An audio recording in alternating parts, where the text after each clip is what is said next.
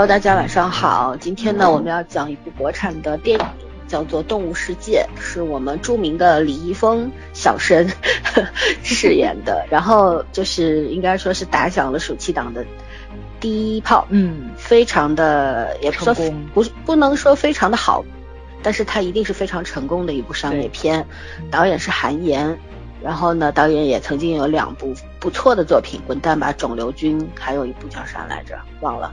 然后这个具体等圈圈等下来介绍。那么，嗯今天呢，我们还是照例不做广告，因为我想给今天下午看的一部电影打个 call 啊。嗯这部电影叫《我不是药神》，然后今天是点映场。嗯、因为在上影节的时候，六月十九号其实已经有播出过了，但是看到的人也是少数嘛，对吧？然后今天点映场的话，我在我们家附近的电影院看的，一共排了两场，两场都是爆满。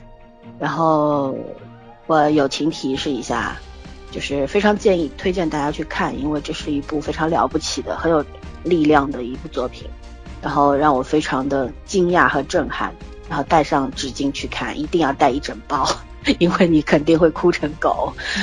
然后呢，呃，因为现在还在点映阶段，它是七月六号正式上映，那么希望大家能够在点映阶段多多的去观赏，这样子嗯。对可以增加它的这个之后的排片量的。嗯嗯，还有呢，就是我觉得这个片子用小粉小粉红的一句话就是不看不是中国人。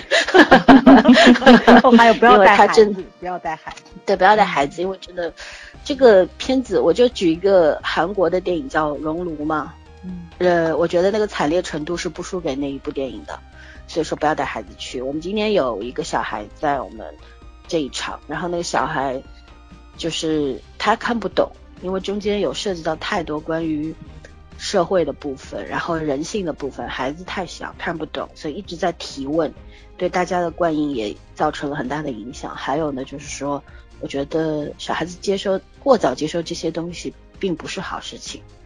等他成人后吧，他慢慢接触社会了，他就可以。所以希望我们的听众们，成年人啊自己去看，或者跟朋友一块儿去看，别带着孩子。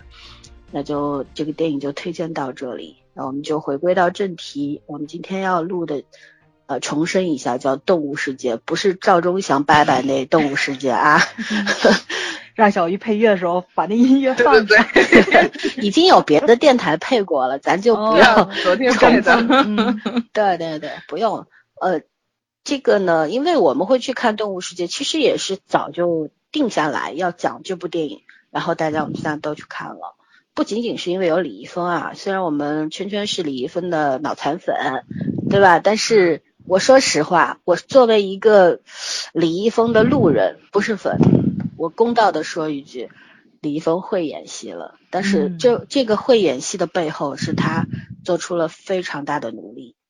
一个没有什么天赋的演员能够走到这一步，也是一件值得点赞的事情。那之后我们也会安排一个环节来具体评论一下演员的演技。那么我们先有请圈圈来介绍一下这个创作班底吧。好的，嗯，那《动物世界》呢，这个名字其实也蛮搞笑的，但是它是漫画改编的。这个漫画是日本漫画家福本身行的作品，其实原著叫《赌博默示录》，嗯但是各种原因吧，然后最后成片是叫《动物世界》。嗯，它其实就是讲，呃，就是我我我不说先不介绍漫画了吧，我主要还是讲这个就是影片吧。影片它是。我第一次见这么多联合出品方，我在电电影院的时候，前面看了五六个联合出品方，我都快看疯了。呃，主要金主金主对金主特别多。呃，上海如意影视制作有限公司，然后火龙果影视，说白了，好像以前都没怎么听过几个，包括就也就是个北京光线影业，光线，对对对，还是比较有名的。嗯对，剩下的都都都是新，感觉是新单位吧。但是，呃，包括韩延也是新导演，虽然说已经有两部片子了，但不算是高产的，而且他年纪也比较小，八零后。嗯嗯、但是确实很有个人风格啊。嗯。嗯，这个片子是他导指导，然后李易峰领衔主演，迈克尔道格拉斯特邀主演，周冬雨特别出演，因为主角基本上就这几个，然后剩下的 剩下的这些还有曹炳坤、王哥和苏可，在剧中演了那个曹炳坤是演的李军，就是他的那个发小，小，然后王哥就是那个胖子，就是那骗子，嗯。然后苏可就是那个一个出现呃骗他的反派人，但是嗯这个其实这几个人演技都挺好的。没错，啊，嗯包括他这个片子制片人叫陈芷陈呃陈芷溪，这制片人我我突然在最后的字幕组发现他演了护士长，因为我哦我因为我一直觉得他有点眼熟，你知道，因为我知道这个片子的制片人，嗯 后来发现护士长是他客串的，嗯。那这个片子中文名字是《动物世界》，英文名字是《Animal World》，确实是直接翻译过来的。嗯，然后当时拍摄地主要是在海口，然后后来到北京和天津可能也有一部分拍摄，呃，全片长度是一百三十二分钟，然后现在是国内基本上就是三 D 版和三 D IMAX 版，嗯。好像我还没有看到两 D 版的。然后这个片子其实它的它比较比较厉害的，就是说现在拿大家都出来津津乐道的是它这个呃后特一个是特效制作，一个是它整整个的这个商业成片的效果，因为嗯在中国来说，这个类型还是非常非常少见的。不是少见，第一次见，呃，以前就是也有很多号称是这样类型的片子，但是最后好像都没有但做到拍的不。一，对对对，嗯就是最后做的不是特别好。那具体的这个这个幕后的这部分故事交给枣来说，因为枣比较见多识广在这方面，而且他很认真的在大荧幕的所有的字幕走完之后才走的。哦，我我是那个什么，就是因为音乐很好听，我才不想走的。而且我那场音乐是李宇春，结束的是李宇春唱的那首《，动物世界》，嗯，，对，然后结尾好像还有一个人也唱了，是是两首主题曲李荣浩的啊，对对，李荣浩，对，啊，没错李荣浩的，对嗯，，然后呢就是配乐，然后我觉得他这部片子从头到尾，主题曲到结尾才放的嘛，就配乐非常好，所以我就一直没有走。但是我在看他那个字幕滚动的时候，我其实是挺震惊的，因为咱上一期聊的时候不还说了嘛？说嗯咱们这个年轻的电影人都在哪里？然后他字幕滚的时候，一堆中国人的名字，对对对，我今天也特意看对吧？嗯对嗯对，超级超级长，所有的中国人的名字都是一位中文名字，然后是拼音，不是那种咱们看港片儿那种，对吧？嗯对对对，嗯不是不是他们那种翻译。然后呢，所以你就知道肯肯定定就是咱们大陆的人，或者说是他没有港籍的那种那个资深的 中国人。对对话对话，说了简直是这话有点儿奇怪。对 对对，但是到他后面的时候，我就彻底震惊了。就到那视效啊什么那一块儿，时候，我数了一数，至少有十三家。它图标比较大嘛，有的小小小的标的那个公司，我就没有看。嗯，只要带自己大的 logo 的，至少得有十三家是关于 CG、关于 3D、关于数码、关于动画的专业工作室。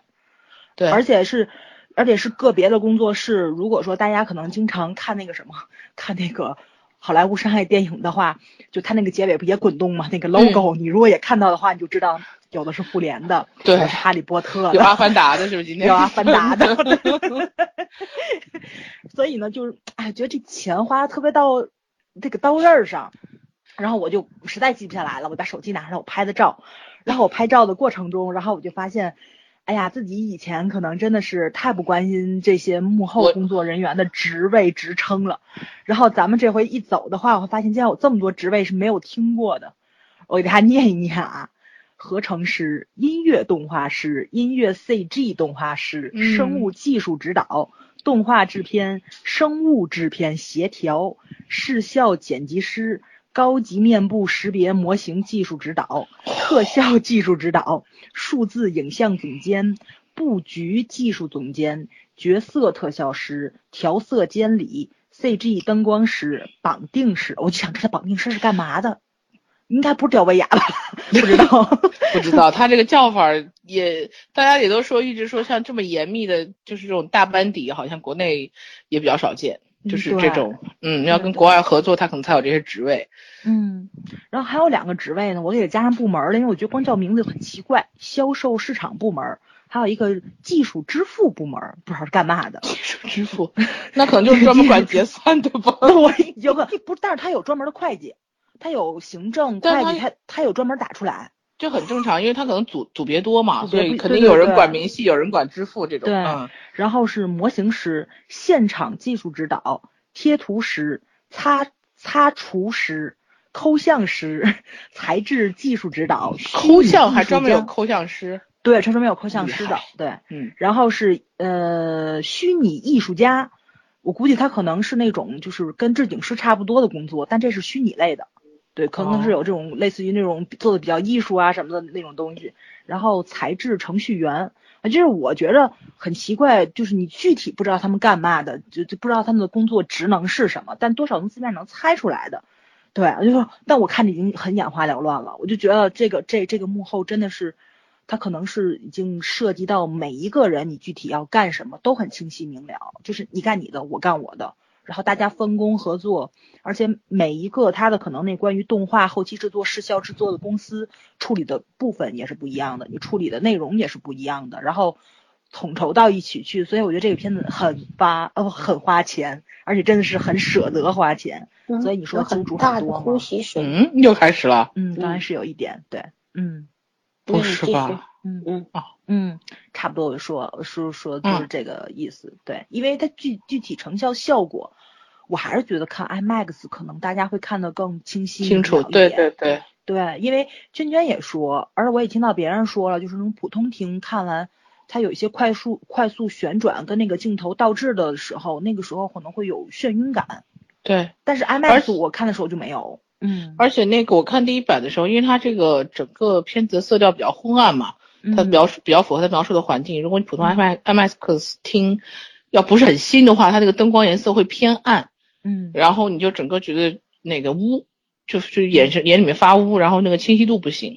对，嗯三 D 它就是容易暗，对，明暗度说稍微嗯降下去一点点，对。对，嗯所以看他的意思，应该直接拍的就是三 D 的，因为他那个有三 D 的那个视效公司嘛。嗯嗯，对，所以反正是我建议有条件的还是看一下 IMAX 比较好。嗯嗯嗯，而那个屏幕真的很大，我觉得我在 IMAX 这么大的屏幕里面，那个都不觉得大，你知道？那种。对对对，嗯，真的扛住了，挺厉害的，还是嗯嗯，，OK，介绍完了差不多就这意思了，啊，对，大致就这。嗯些。嗯嗯好的，那我们就打分吧。打完分，然后讲一个简短的讲一下理由吧。嗯哼。那个让脑残粉先先来吧。我什么时候就成了脑残粉？我明明就是黑粉，然后 来来来，脑残粉上。啊啊，要按照脑残粉的标准，我得给九分，但是不可能，呃，我给七点五分。然后、确实是，因为因为我不是很很很看类型片嘛，然后如果把这个片子放到就是全球这个范围内的嗯，去横比的话，确实就一般般水平。但是放在中，因为它嗯在中国属于空白，填补了一个空白，而且虽然有问题，但是整体剧本还真的是不错，就是相对来说各方面是协调的，就是没有很很大很大的问题在里面，所以我觉得综合算七点五分是既有导演的功劳，也有演员的功劳，也有各个工作人员、各个岗位工作人员的功劳。嗯呃，嗯给我本来想给八分，后来想了想，有必要继续努力，因为它毕竟后面还有两部，对对对，嗯嗯所以还是期待一下吧，七点五。嗯，嗯，早儿呢？我先说啊哎，，你们俩嗯什么 情况？那我吧，我八分。嗯我的理由跟娟娟比较接近，因为国内确实缺少这种主流类型的商业片儿，而且我觉得算是第一次吧，让我觉得这个片子拿到海外去发行，绝对不会引起水土不服，就是它的这个文化诉求可能是能达到全球性认可的。还有呢，就是，嗯，也打破了。别说别人外人吧，就别也打破了我对这个中国电影既有的刻板印象。真的，我第一次觉得咱是能拍好这就这类型的片子的。我一直觉得是，就是这种类型的片子，可能就是咱们的那个软软肋对、嗯对，就就拍不好，因为跟咱价值观有点相左的这个东西在，就是跟中国的传统文化特别忌讳谈这种东西。嗯，但是我没想到导演他能拍好，还是挺挺让我意外的这么一件事儿。咱们也不是说拍好吧，就是拍的还挺成功。不说他他这个讲的有多深刻、多深入，然后多让你那个发自内心的认同他，但是你会觉得他能拍，而且拍的还相当不错。这嗯就这件事情是已经给了我非常非常大的一个这个怎么说感动在了，而且我就是我觉得算是教会了以后前仆后继的导演的一个硬道理，就是钱要怎么花。因为咱们有时候经常会说嘛，就是说上一部片子投资几个亿，然后你都觉得是钱怎么花的呀？怎么就看不出来你花了那么多钱呢？但这部片子你是真的觉得他这钱花挺值的，而他真的花在刀刃上了。所以我插一句啊，嗯韩延跟记者说，其实我花的钱，然后真的没有你那个看你们看过的很多国内大片的那个那个预算钱花的多，对对对。然后记者就说，我才不信，但是说你这钱花对了，就说他这个钱。对对对对，就出来的效果，你会觉得他这个钱物有所值，而且就像咱们那时候说《战狼二》说《红海》的时候，他那个钱你也是肉眼可见的，对吧？就觉得嗯嗯，哥们儿，你预算不低，而且你这钱肯定都花在刃儿上了，对，就是不会觉得你钱特浪费。你一说你投资十个亿，十个亿花哪去了？大家吃你们天天都吃什么盒饭呢？就就就也会有这种联想在，你知道吧？就每天一堆人就跑来跑去，就别干事儿，是那种。没错没错没错，所以我觉得我这八分儿可能都是给韩导的。我现在就是就觉得这部片子其实最厉害的地方是投资人选对了导演，我到现在都这么觉着。对而且导演我觉得是一个，嗯，唐嫣不是自己都说了，说如果我还有幸导演第二部的话，因为现在很多事情片子一旦火了之后就就不可控了。对但是我觉得，嗯对我觉得他还还是希望于他能导第二部，因为这个片子之所以能成，就是这些嗯合作方这个片最后有成果，真的是努基本上就是靠他了。对，嗯而且就是这部片子，我觉得特别好在，呃，大家都说是李易峰的转型之作嘛，其实我觉得嗯可能不能叫转型，我觉得是开窍之作。对，这是一个他想努力，导演也愿意调教双性，就是双向良性循环，造成一个最佳结果，就是这个样子。我觉得找到演员的门路在哪儿？没错没错，其实是给所有想要去突破自己的那种流量演员、流量担当指了一条明路，你到底应该怎么样去开发一个新的领域，让你自己立于不败之地？我觉得这个就是说他。怎么说呢？就这部电影，它开创了很多中国现在面临中国电影面临的问题的一个怎么打开局面的一个方式方法，一个很好的案例，这是很很让我开心的一件事情。就你说他拍有多好，真不见得。但是就是老三那话，这是暑期档电影里面开门红。咱们往年暑期档电影的时候是自主票房，我们自己掏钱去看，虚假繁荣。到这两年，大家不乐意掏钱去看了，就是只能回本儿，对吧？即使不乐意看，消遣嘛。这习惯是养成了，大家能让你回本儿。到质变，我觉得已经这就是量变达到质变了。这帮真正的电影人，就他可能是一直在试错嘛，然后慢慢找对了路子，所以他今年可能就真的是 让我们影迷欣慰的一年，就是呃，就是让我们主动自发愿意掏钱去回归电影院。你你有空调，肯定比家里凉快儿，对吧？然后你有好看的电影。然后又能让我们开心，我觉得这个，哎呀，对对对，我我对后面所有电影都保持一个特别乐观的一个心态。我希望这是一个全新的开始，哎呀，特别特别开心。对，嗯嗯，就给八分，我后面的九分跟十分是给，就像老森说的那《我不是药神》这种好电影留着的，我给个八分。嗯 嗯嗯，好的，我我给克制。嗯对我给七点五分，跟圈圈一样，嗯因为就是首先我对这种类型片没什么兴趣，嗯如果不是因为要做节目呢，我是不会去看的。但是看了之后呢，话题都已经觉得听第二回了。对，呃，这是事实，对吧？你们也知道我，对对我对这类电影我是不太会买票，因为我连漫威都不高兴去可看。不必啊时间那么宝贵啊，对，然后什么意思？是真的是真的是真的。嗯嗯，好，就是嗯说，就是说，虽然这个电影它那个呃，它是上影节的开幕片的第二部，其实也算是当时看下来之后，有很多影迷也写了不错的那个评价嘛，因为当时呃，就说我在网上也看到一些评价，大家都说出乎意料的好。那我对网上现在因为网上特别的敏感嘛，写东西也很浮夸嘛，但凡他们说特别好的，我都会我。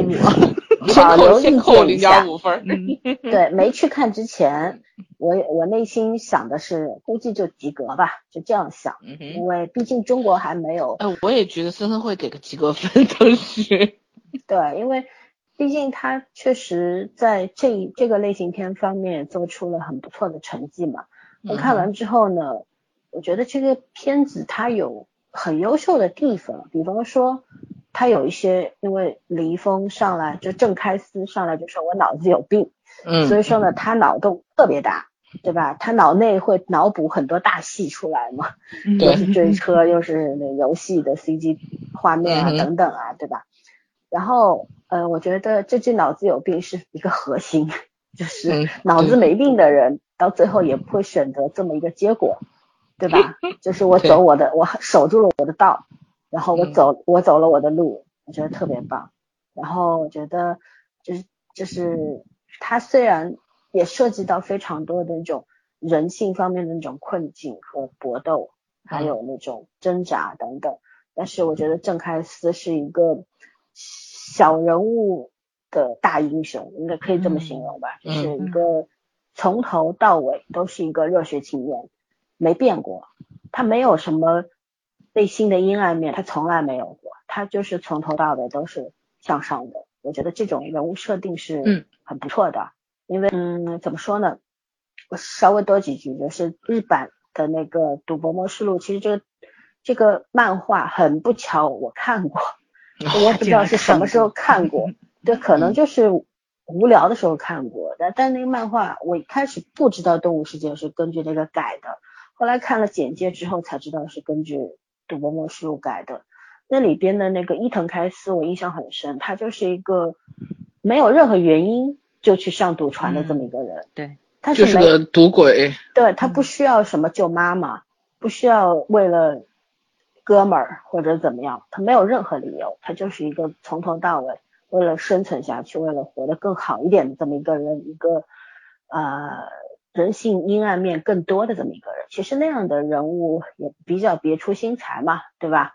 嗯但是我觉得我们这个改编之后，动物世界改编之后，我觉得它整体的那个利益要高于原著。有很多人可能不同意我这句话，但是我还是要这样说，因为我觉得它很符合中国人的传统，就是中国人价值是观，嗯，对中国人内心是有非常大的那种报恩的心态，然后嗯要扶植自己的呃朋友，就很重情重义嘛，对吧？嗯这是我们从小到大，从古至今都流传下来的，在民间大家都希望代代相传、薪火相传下去的一种高贵的品质。我觉得它很符合我们中国人的审美。就改编之后，啊、还有呢，就是我觉得刚刚也说了，李易峰的演技，虽然我觉得他离我心目当中好演员还是有很大的差距，嗯是的，但是你能够看到他他的进步是很明显的，嗯，对吧巨？大的，可以用巨大来形容。嗯虽然他的三白眼还是很明显，但是他的眼神不再是空洞无光的，他的眼神是有戏的，他的很多自己表情的设计，包括这个人设，我觉得李易峰，我以前没有 get 过李易峰的帅，但是当他穿上这一身破破烂烂的衣服，画了一个脏跟梅干菜一样，对我突然觉得他很帅，就是他有那种，就是小，就是市井之徒的那种，很特别接地气的那种帅，嗯嗯，就是那种，嗯。就是有脾气，他身上有亦正亦邪的东西。嗯对，抽烟那镜头还挺帅的，哎，玩打火机那个也很帅啊。个他嗯他那个跟那谁跟周冬雨演那个麻雀的时候，他仨吐的多狠呐！第一次他们两个人，哇塞，火花四射，我居然有爱意在里面，这这好奇怪这件事情。所以导演很重要啊。对对对，导演太重要了。我觉得演员自己对，愿意要，嗯他就像我们小时候读书一样的，对吧？你嗯你不想好好读书，家长打死你也没用。但是你有一天想好好读了，没人逼你，你也会好好读的，就是这个样子，嗯，对吧？然后就是我看完之后给了七点五分，这是非常真实的这么说。老三这个真是超高分啊！对啊，嗯我就觉得，因为我我看完之后，我是很期待他的第二部的，嗯，因为他确实这个悬念留的是吸引到观众，包括我的，而不是只是只是为了留而留这么一个悬念，不是啊？他我觉得他整个剧本的那个架构还是不错的，因为在没看之前也听很多朋友讲嘛，说有一些特别多余的打斗戏啊什么呀，跟主线没关系。其实我觉得跟主线都有关系，嗯正因为这些他脑内的这些这些幻想大，脑洞，嗯，对他的幻想怎么样的，其实真正的是把这个人物弧光跟建给建立好了，他是这样一个人，正因为他是他会他是一个脑子有病的人，他最后才会变成这样一个人，嗯也不说变成吧，他始终是这样一个人。对对吧？嗯我特别喜欢最后那个那一段，他从房间里就那小黑屋出来之后打那个死胖子，然后、哦，爽，对吧？嗯，对拿抢了三颗星过去把那个老头儿那个小黑屋里的大嗯叔给救出来。他说有些话你要亲口对你儿子说的时候，哎，我觉得好帅。好爽。嗯哼，老森今天还说呢，说我们俩聊天，他说他说让我为他一掷千金，我就说我是不是像郑开司 扔钻石一样，甩一把，对，甩一把，我真的好帅那个镜头，嗯。嗯，对对对嗯。对，所以说我觉得真的不错，这这这确实今年的这个暑期档太值得期待了。哎呀，总算没白等啊，咱们也活久见，算是是吧？就像昨天那个听那个节目说，我我们也很开心见到那个会演戏的小好看的小朋友多一点。对，可不呗，嗯，本来就是啊，嗯对吧？嗯呃，这这确实，大家也听得出来，今天我们三个都都挺亢奋的，就是因为、嗯就是憋太久了嘛，对就终于有一部可以拿得出手的作品来了。嗯对对何况还不止一部，森森已经看了两部了。嗯，而且他这个是有海外版权的，我圈圈跟我我还问圈圈有吗？圈圈说买了，好对像是好像是买去了，对，王菲是拿的应该嗯是是不一样版权，那个海外现在确定的是北美要放，然后澳洲要放，嗯，然后英国应该也要放。对嗯，所以我觉得就是以前咱们一说拿什么片子去奥斯卡参赛呀，你就会觉得很羞愧，那种羞耻感。都没人看过你去参什么赛对对对，就这片子，我觉得放到外面去，你你不会有，就包括像当当年《战狼》的时候，可能大家心里战《战狼二》的时候，大家心里可能都还会有那么一点点的就那种感觉嘛，就是因为嗯是民族自豪感的东西，就是国外像已经美像美国好莱坞这种大兵已经习惯了，突然间变成一个中国军人的话，就那就是那种你心里的那种不不由自主的感觉还是会出来。但这片呢，我觉得真的是一点这种感觉都没有。哦，我觉得放到嗯外面去，让你见识见识我们中国也能拍这种片子，那种感自豪感还是挺爽的。对，嗯，嗯然后我补充一下，就是因为《赌博默示录》它改编过动画剧集，也改编过电影，在日本，日本的，嗯，对，但是我们中国版比他们改的都好。对，那个日本版特中二，日本版就是很尊重日日本的那个风格嘛没错，本地风格。对，嗯。嗯。嗯，我我一直就今天因为看那个《我不是药神》，也是一个小人物，小人物闪光的时候，我觉得才像英雄。嗯不是这对，一个是像英雄，还有一个就是这个社会才会往前走，有希望，是这样的。嗯对对你不能指望永远在上面的那些人带着你走，而是你本身要自己要去闪闪发光才行。只有小人物才知道人间疾苦啊。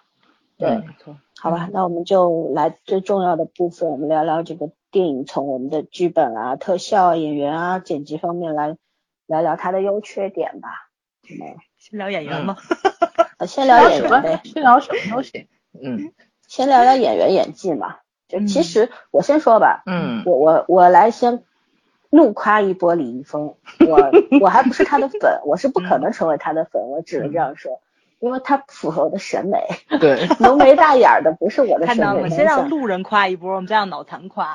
路人上，路人夸完脑残就不夸了，夸不出来。是这样子，因为我们总说，呃，因为之前我们看那个土创一零一的时候，有一位呃，就是 Y Y C Y 这位 代号的姑娘，对，嗯嗯她说过他非常的努力，但是我觉得努力这个东西该怎么去评价呢？让你别人看到结果才叫努力过了。对，才能看到你到底付出了多少努力。我觉得李易峰就很好的诠释了这句话，嗯对吧？他给了一个很好的成绩单出来。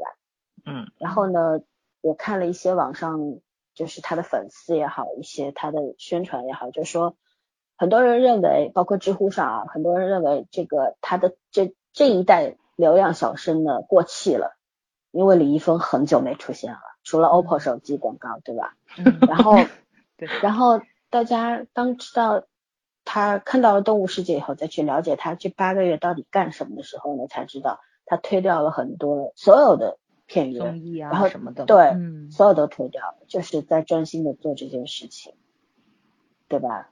嗯。那天听圈圈说说哪个粉丝说的，他不不擦那个什么粉的时候啊，没有，是一个公众号，号说嗯说那个觉得他决心很大的，说那个上上上镜连粉底都不涂了，啊说从明星变成演员的决心还是蛮大的。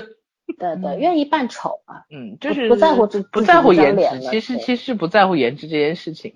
嗯嗯，对，这还就是把自己沉进去，对我们家那个这位同学一直有一种特别自信的，就是说我能丑到哪里的这种想法。其实，嗯，确实是，确实是镜头，他大特写真是超多啊，我觉得皮肤还是很好的，嗯，嗯。很帅，嗯。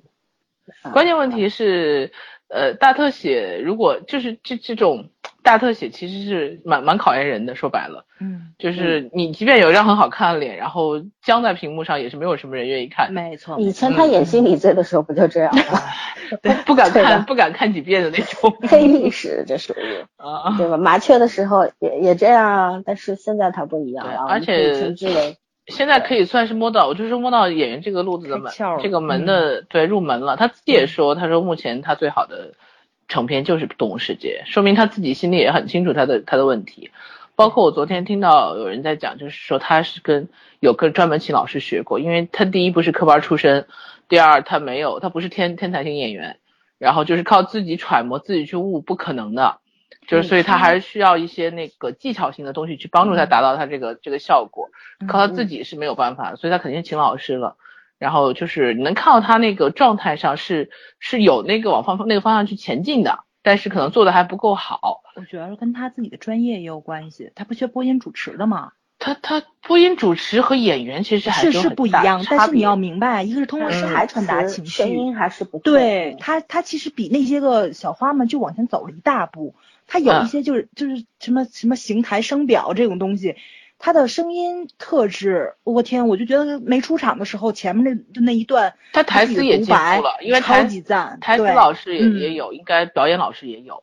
就是说他有压嗯力，他最大的好处现在是在于他不他演戏不太会用力过猛，就是他嗯可能还不到那个嗯标准，但是他不用没有用力过猛。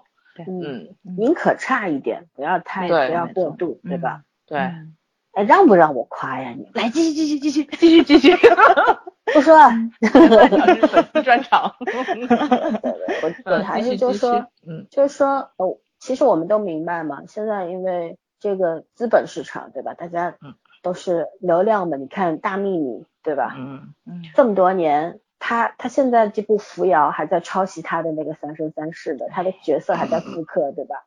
这其实我特别鄙视这种人，嗯，就这一类型的这些所谓的流量小花，我都鄙视，因为我觉得这些人他没有想过要当演员，他想的就是快点圈钱，挣到多少算多少，抢到多少算多少。当然了，每个人都爱钱，对吧？嗯就是演员们不爱吗？可是我觉得把演戏这件事情，把你的专业放在首位，这就是你的艺德，你自己有有德了，对吧？你才会有嗯演技，然后你才会在这个行业里面立足，然后甚至能够把你这个演艺生涯放到很远。我觉得这应该是一个好演员的追求。我不知道以后嗯李易峰会会不会就会不会变变质或者怎么样，大家都不好说。但是我我只是看他现在为这个这部戏付出的这一切，我觉得我就以后不会叫他流量小生李易峰，会叫他嗯演员李易峰。对，嗯对，嗯，他他他跟我认可的那些演员，当然是比方周一围啊、段奕宏啊，当然差距很大，但我觉得你你你把他们提起来，我就觉得已经很厉害了。因为 那些都是很有天赋的，唯独李易峰，我一直没觉得他有天赋。嗯但是就是你付出的努力比别人更多的时候，你一定会有回报，就对了，没错，嗯，对吧？嗯。嗯，然后呃，其实有一个镜头，就是他后来回到医院的时候，呃，去去捉弄周冬雨的时候，然后周冬雨气死了，回过头的时候，李易峰 对他隔空吻了一下嘛，就那个。嗯啊，然调戏了一把。对我旁边有几个小姑娘就惊呼了一下，你知道吗？就觉得哇，很很哎，难道不是露胸肌那段才要惊呼还好？吧？这胸肌虽然练了出来，但是我也没觉得有多好看吧？嗯，对，勉强过关。勉强有吧，嗯只能说是，但没有很漂亮。嗯但是我觉得那个镜头他把握的特别好，就是那种身上那种亦正亦邪、流里流气的那种东西，但是又就怎么样？就是他回到了自己心爱的女女孩的身边，然后我从此再也不会离开你了，就是那种承诺，你是相信的。就有些人说出这句话的时候，你不一定会信，嗯但是他这样一个人说出这句话的时候，就我信了，嗯我相信，坚信他一定会做到。就是从此可见，就是他把这个角色已经演到了他能达到的最好的那个对，目前的最好的的水平。对，嗯而且这个角色对观众来说是有说服力的。嗯，说说实话，他念那那一段，就是他从小黑屋出来之后打人的时候，对，那段很中二的台词，念的竟然毫无违和感。对，念出来之后我还觉得很激动的，就是觉嗯得，哎，就不管是从那个语言、语气、语调、力度方面等等，都是达到了最好的状态。对对对挺好的，这个确实要表扬，因为呃，之前出现的是小丑，就是那个动画片里小丑念的这段，是一个有点变调的声音念的嘛。嗯，嗯然后，其实作为一个动画人物来说，那那个口那点有点气就是疯狂，一看就对对对脑子有病。无可指责。但是嗯后来这一段就是作为一个真实存在的人去念这样的台词，我觉得确实这个台词看着很中二啊，然后他读出来你是相信他的，嗯，对我觉得他读出来的时候，不是给我重要的感觉，而是有一种侠气，对你知道吗？嗯，对，对，就是那种老子就是这样的人，我就是要走我自己的路，嗯这是个动物世界，但我不能活得像个动物，就是这种。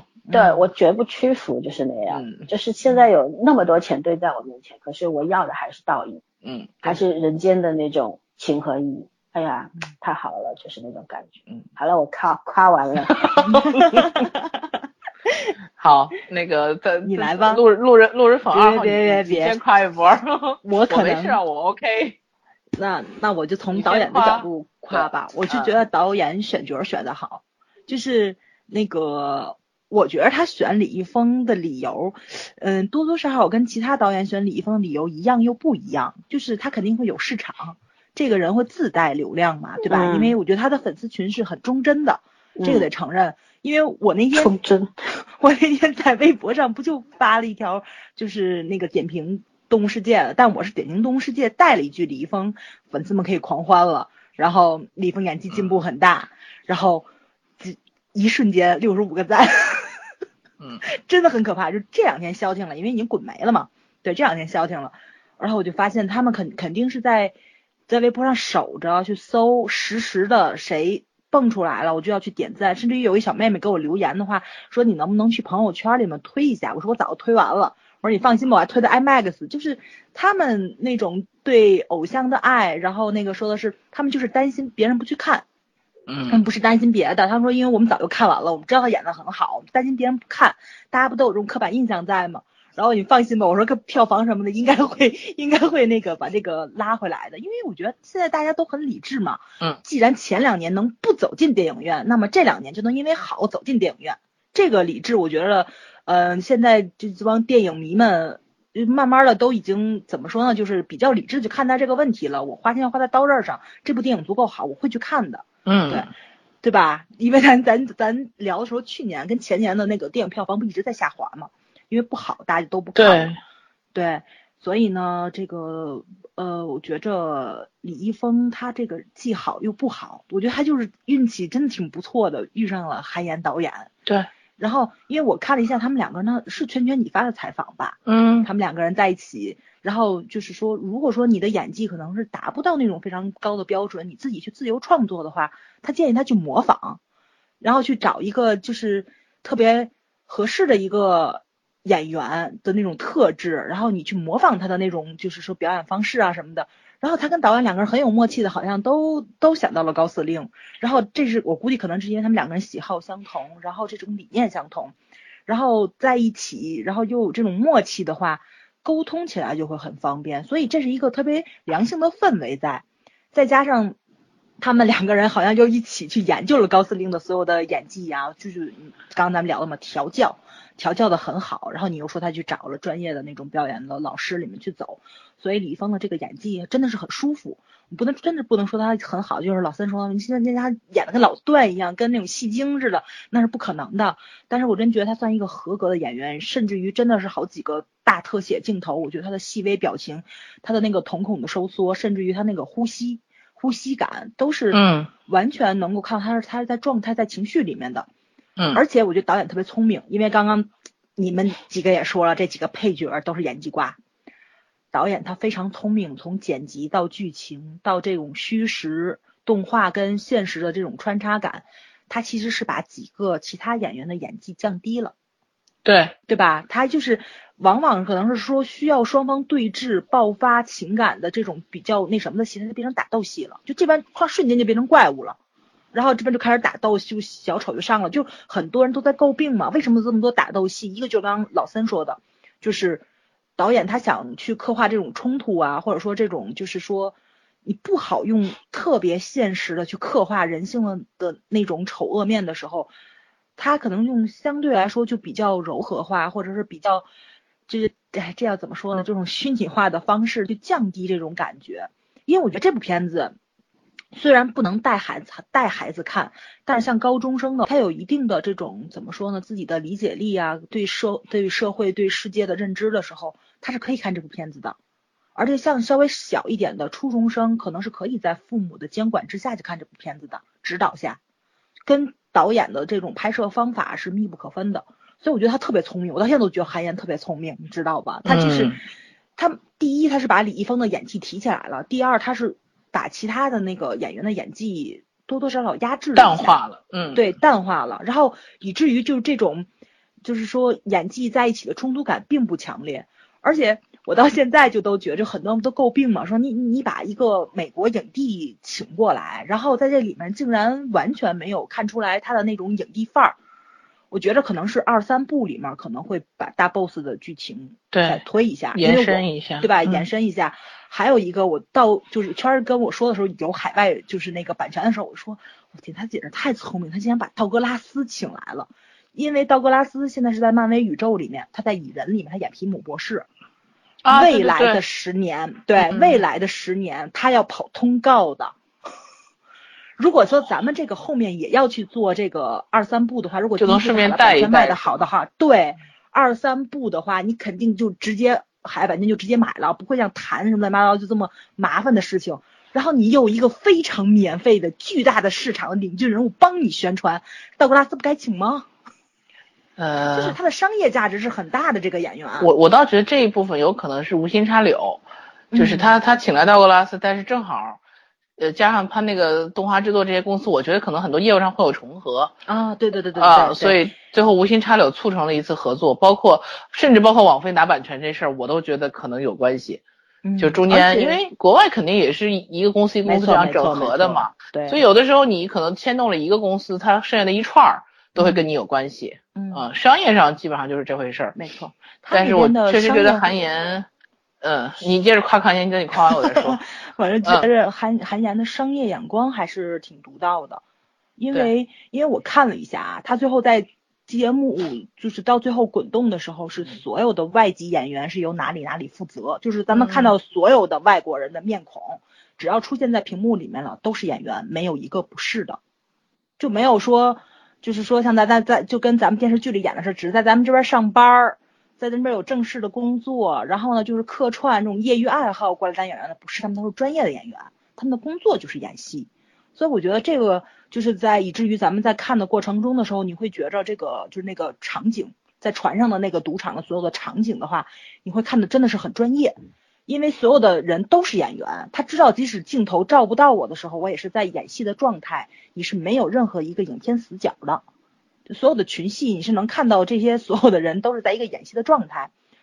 所以我就觉得他的钱花的是非常非常值的，以至于他就选角选的是真的非常好，没有拖后腿，没有短板。所以这部片子成功就成功在这儿，商业片嘛，对吧？你就是没有短板，你就及格了，热闹，然后能把大家吸引到电影院里面去。我花了爆米花钱，这爆米花我吃的很开心。然后出来的话，我对这部电影有一些非常经典的镜头有印象，有对某几个演员的演戏啊什么的都非常非常的怎么说呢？就是爽到了，就像咱们说看漫威电影嘛，我两个小时我爽到了。对对。对对对，他这个做的还是很不错的，还是对，嗯，而且真的是周冬雨，哎呀，这个小姑娘在大屏幕上真太漂亮了，她不是那好种不是美丽，必须得说张艺谋漂亮，张艺谋选人很有眼光。没错，没错，没错。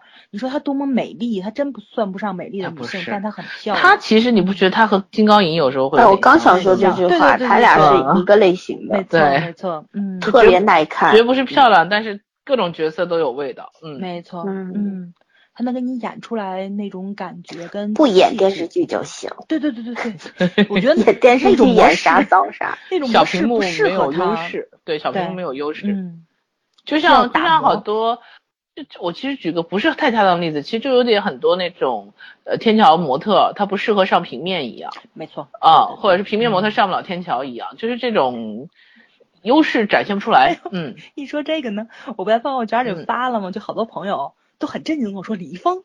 啊，我我说啊，他们难道好看啊，文祥吗对，然后他们就去看了，你知道吗？我跟你说，我那倍儿毒舌那处女闺蜜看完之后跟我说，天呐，她说太颠覆我的想法了，我一直以为她只能做个平面模特呢，想不到竟然演的这么好。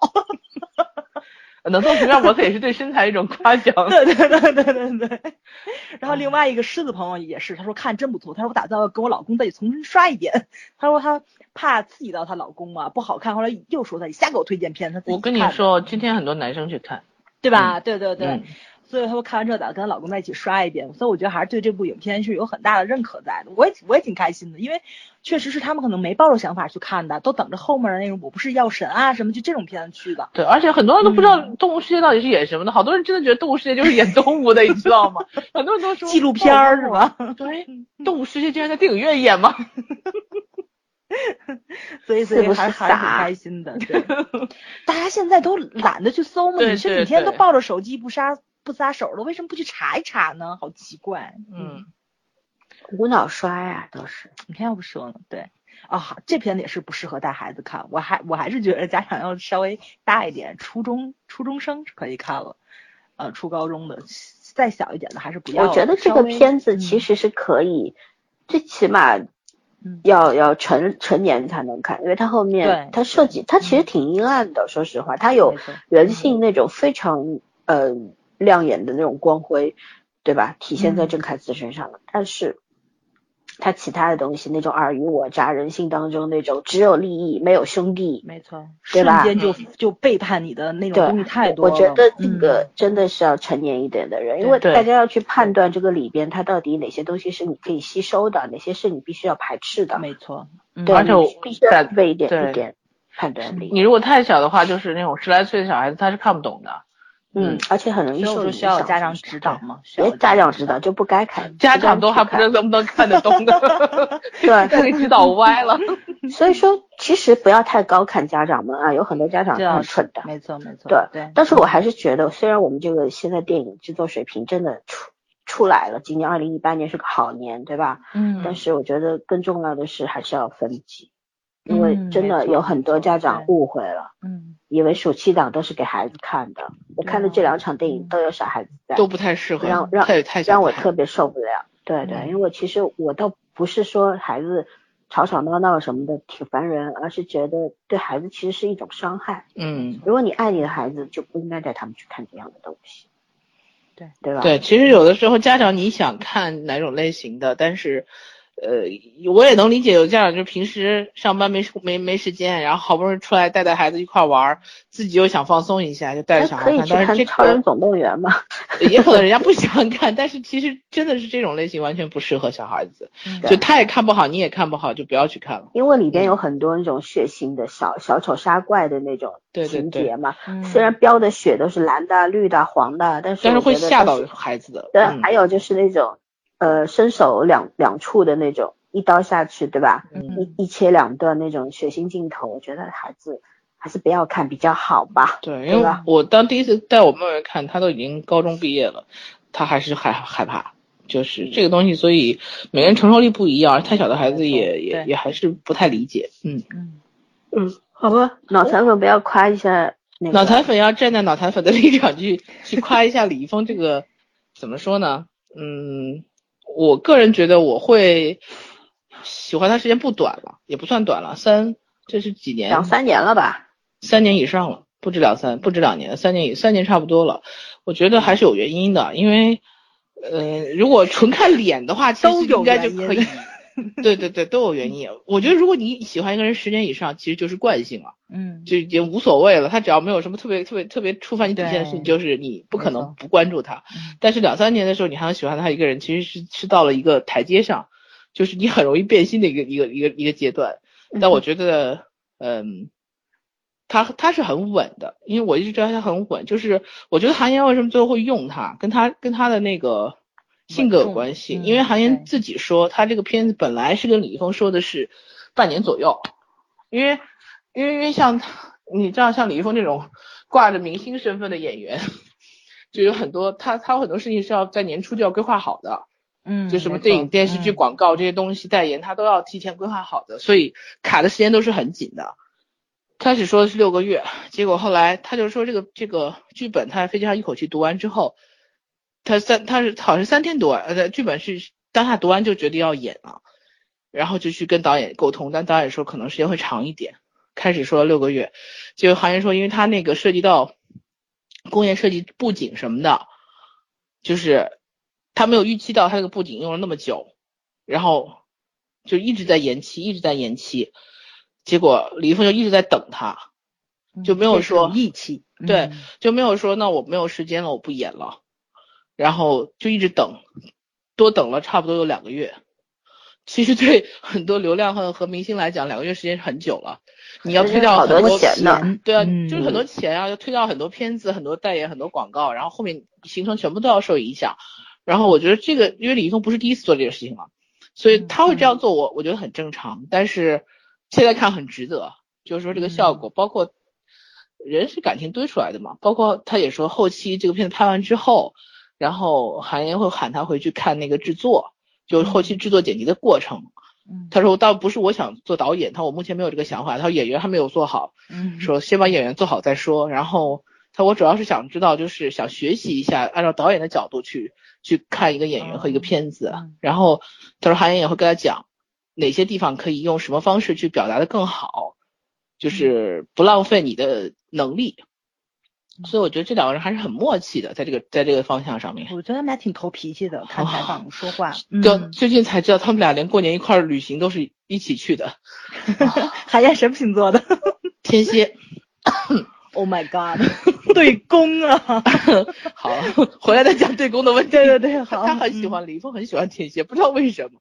然后那个，呃，这是一方面，然后另外一方面就是说，我觉得海燕是个很聪明的人。你看他在嗯，很真的他很聪明，嗯，，对他之前的那个《滚蛋吧肿瘤君》那个，我觉得他已经拍的很聪明了。那个就很讨巧，真的很讨巧，对而且不错，挺好看的。那片子子除了送奥斯卡这件事儿有点 匪夷所思，对，但是其他方面真的表现不错。因为我是在 iPad 上面看的，我朋友是在电影院看的，用回来片儿去参加奥斯卡，这绝对是脑残的事儿。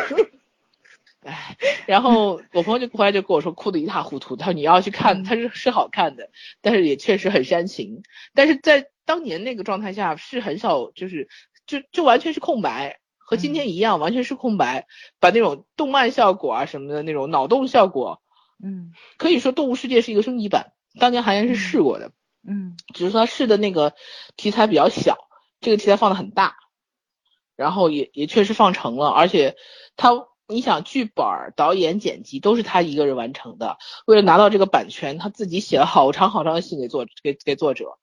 嗯，开始这个这个日本这个 作者副本身身形是不同意让中国来改这个片子的，那个我觉得不只是他，是日本的帮所有的作者跟这个漫画家什么的都很保守，很严谨啊。他第一是他们不太稀罕那个国外的市场，对对他们自己本土就能满足自己的需求了。第二个就是咱们太喜欢胡编乱改了，知道那个就是那个谁，就是哎呀，白夜行那作者叫什么来着？东野圭吾，啊，对对对对对，就是他那书的版权卖给大陆不卖大陆，卖给大陆不卖大陆，哎，这都折腾几回了，我我都替他们累得慌，你知道吧？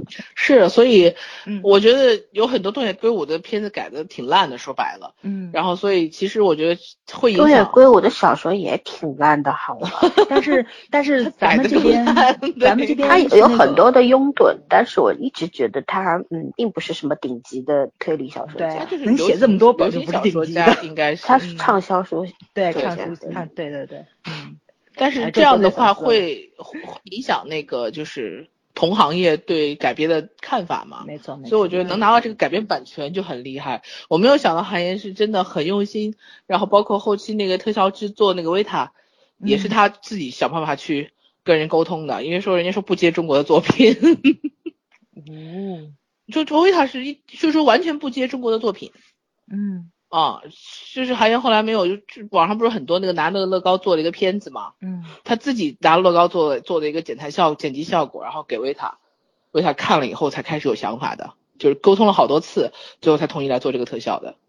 嗯我觉得咱现在国际的紧密度联合实在是太高了。对，我觉得 年轻这波八零后导演，他可能就是更会借助全球的力量，就他的那个视野和他的观点嗯更更加的多元化、多角度，所以我觉得他这个借借力的这方面，他可能会比那种就是年纪大一点有钱导演。还有有，钱，嗯有钱能使鬼推磨这句话千万不要忘掉。呃，有钱其实对中国目前来说不是最大的问题，最大的问题始终是错资本那又不还是很大的事儿。核心的把控和质量的把控，你要的是什么？如果你你导演就是可以被钱操纵的时候，那那其他你就没有办法去控制了。嗯就是说你得对东西有追求。所以今天我还看了一个，我顺便说一下，今天看一个小资料，就是说韩岩当时有一个，因为就是他们先做那个，他先给别人一个设设计稿好像是，然后对方那个特效公司做这个视视觉效果嘛，然后他就老觉得那个视觉效果出来是不对的，就这高度不对。但是那个对方公司一直回信，就说按照你给的这个这个呃那个那个构图，我我电脑计算出来的模型就是这样子的，肯定是对的，因为他们这数字都是都是算出来的嘛。嗯。然后就一直坚称是对的，然后后来他就说不对，他说肯定不对，他说这跟我给你画的效果图是不一样的，然后后来就一直一直在查是哪儿的问题，然后最后发现说，呃，对方那个算的时候少给了一个苹果的高度，就差了一个苹果，然后整个那个画面的比例就不对了。嗯，然后后来大家就说，其实中国缺的不是人才，缺的是经验。对，对没错，嗯，确实是对，嗯，不停的试错嘛，才能够进步。嗯所以我觉得，哎呀，好作品真的是各个各个角度来讲。所以我说，《动物世界》如果成功的话，却绝对不是说是李易峰一个人突然开窍了，或者是当然不是他韩延绝对是对做到，对这绝对是韩延全韩延绝对对就是说成为一个导演，但他也不可能把嗯所有的方面都、都都控制好。我觉得这个东西就是大家都在合作，包括幕后那么一一好多版面的那些工作人员。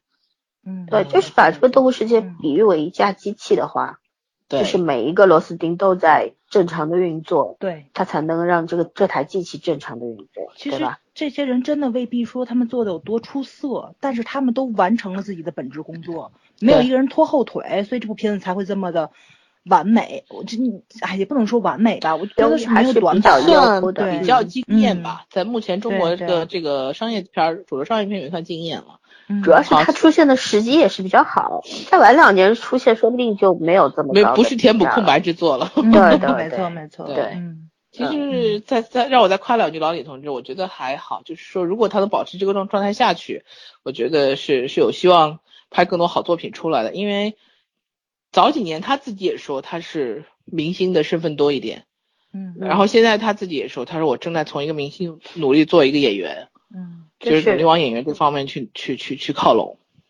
嗯，李易峰是比较在他们这一代这个流量里边选秀出来这帮人里边是难得一个很沉得住气的人，嗯，对，这点很不容易。他一直是慢条斯理的那种慢工出细活的状态。他的采访嘴也很毒好吗？谁啊？是是金牛座是吧？对，金牛座对采访的嘴也很毒，我发现他。嘴巴一直很毒的。对呀、就他怼 他怼他怼记者，不是那种就是冒犯你的那种，呃，不是，他是软刀子就把你的话怼回去了，很聪明，对，嗯本身就有智商啊，看得出来，对，是，嗯然后当时就问他和道格拉斯，因为之前我记得很清楚，心理罪一直问他跟道凡对戏很紧不紧张，他都被被问倒了，你知道吗？嗯，他说我如果我紧张的话，我怎么去演戏呢？他说我只有紧张了。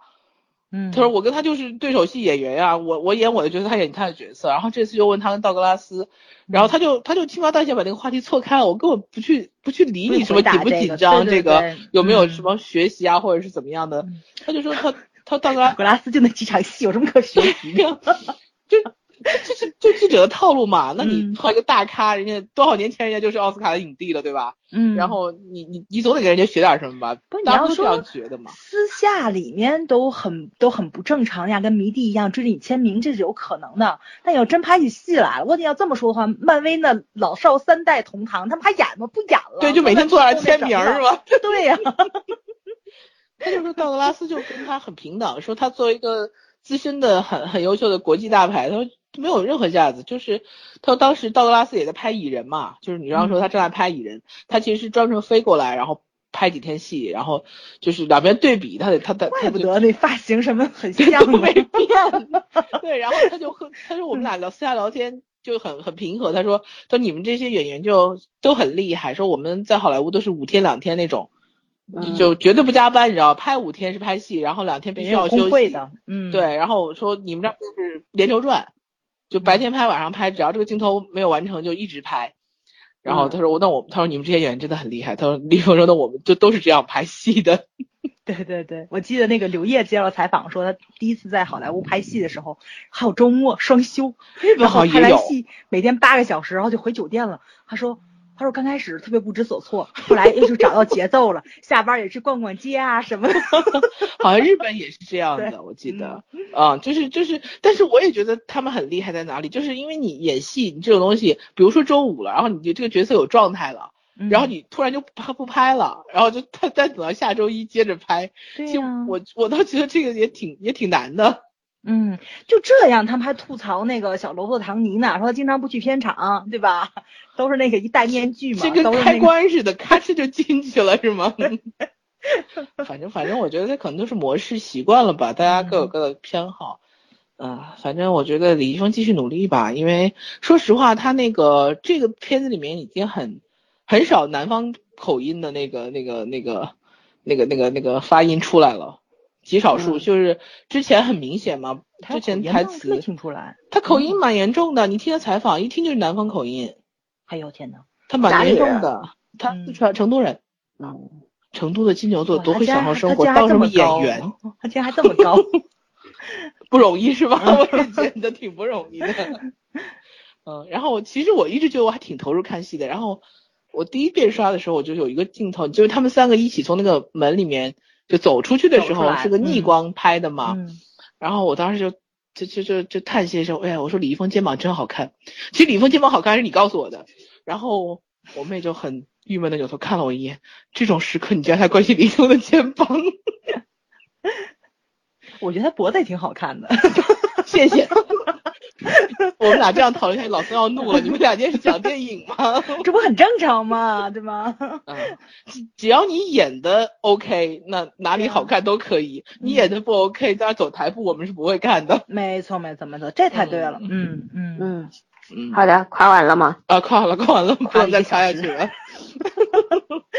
对，因为刚刚圈有一句话特别好，虽然他是脑残粉，但是他有一句话说的特别棒，就是这个电影的成功不是李易峰一个人带来的，对，嗯，因为有很多网上的那个人都在讲啊，李易峰的《动物世界》错，我觉得最起码你你也可以说是韩延的《动物世界》吧，嗯，对他才是那个最掌掌握着这个，对掌舵的人，对嗯，对，然后我觉得我特别喜欢这里边的一个反派人物，就是苏可饰演的那个，嗯对，嗯嗯，张景春嗯，对张景张景坤，啊，张张景坤，啊啊，嗯，对，其实苏可真的是大名鼎鼎哎，你们知不知道？对他那个脸好眼熟他哎呀，真结爱里边演的青木大人黄景瑜他爹，啊。节爱我没看好吗？你给我讲节爱怎，么会呢？这啊个显得好年轻啊！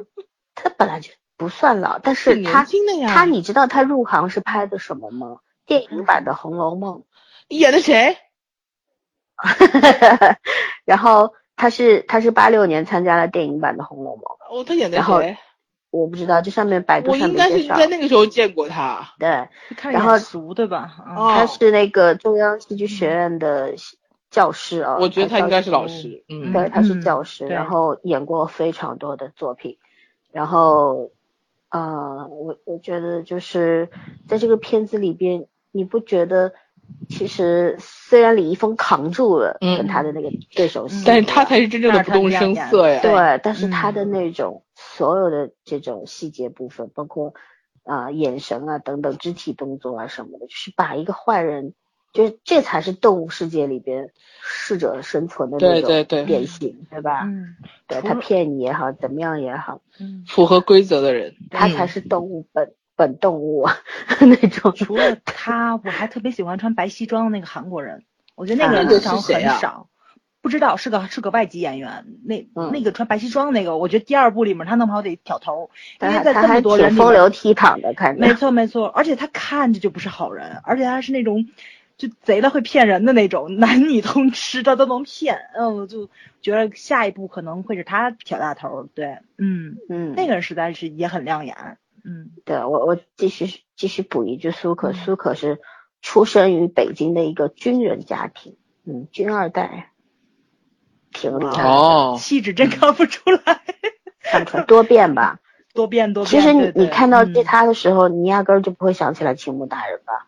想不起来，绝对嗯想不起来，你一说会觉得很像，但那个是可能化妆啊，或者他演的就可觉得很木气生，岁数很大很沉稳，但这就看着很年轻，就完全不不是一个。对，嗯，整容是演技吧？嗯对吧？嗯，特别厉害，好吧？那我们就演员部分就，哦，再提一嘴周周冬雨吧。就周冬雨其实灵气灵气人，对，而且就是可塑性非常强。其实我我特别喜欢她在这个影片里边的，因为她的电影我看的说实话并不多，包括之前什么跟那个喜欢对对你跟金城武啊金城武然，后那个我没看呃是对那个是七月跟安生，嗯嗯，也没看，都没看啊，我不太你就喜欢那个看那个什么秦导跟周冬雨跟金城武演的《我爱你》吧，还叫什么？喜欢你啊，喜欢你你，错了，嗯，嗯对我我都没有看，因为因为关于周冬雨，我是之前看过一篇采访，就是说当年拍《山楂树》嘛，不是选了好多人，然后都不满意。后来张艺谋说我自己去选人，然后说出去了有一两周，带回来周冬雨带回来，然后所有人都傻了，说你去哪儿找了就是 貌不惊人的一个小姑娘回来，看着又又枯干瘦小的那种，又不漂亮。就张艺谋说你们相信我的眼光，绝对可以的。然后说一上镜，然后那个。嗯。就完全不一样，说脸特别上镜，特别对称。对对，他是真的是每个角度都好看，就其实长得不是很好看，那就是好看。对啊，所以就是我觉得张艺谋在选大荧幕的脸的方面真的是嗯，天赋，就是他真是学美术的。嗯对对对对嗯对对。嗯就是周冬雨的话，我觉得她怎么说呢？就是她在这个里边那个那种坚毅，就是我喜欢一个人，然后我就愿意等，如果你不回来，我就等你等到死，就是那种坚毅，你也也是说服力特别特别强。他说出来那段话的时候，，嗯对你你就特别相信他，就那种感觉，对吧？包括他后来跟那个李易峰重逢，跟那个郑开嗯熙重逢之后，那一系列的那个那个演绎，我觉得也、嗯也是非常的到位的。然后我特别喜欢他在这个里边，就是不穿护士服的时候的嗯，那个，觉得很好看，就那种感觉。就是、他很适合穿成嗯那种破破烂烂、松松垮垮的衣服，嗯真的波西米亚风。对对对，嗯，邻家小妹妹的那种干干净净的那种，嗯又清秀又灵气的那种感觉，特别好，对吧？对以后别拍电视剧，好好拍电影吧。对对对对，好拍电影吧。他有好嗯导演调教的时候，他是很厉害的。对，嗯而、而且刚刚提到他是那个张艺谋选的时候，我想起了巩俐嘛，然后想到巩俐又想到了苏可，因为苏可是巩俐的同学，哦，是吗？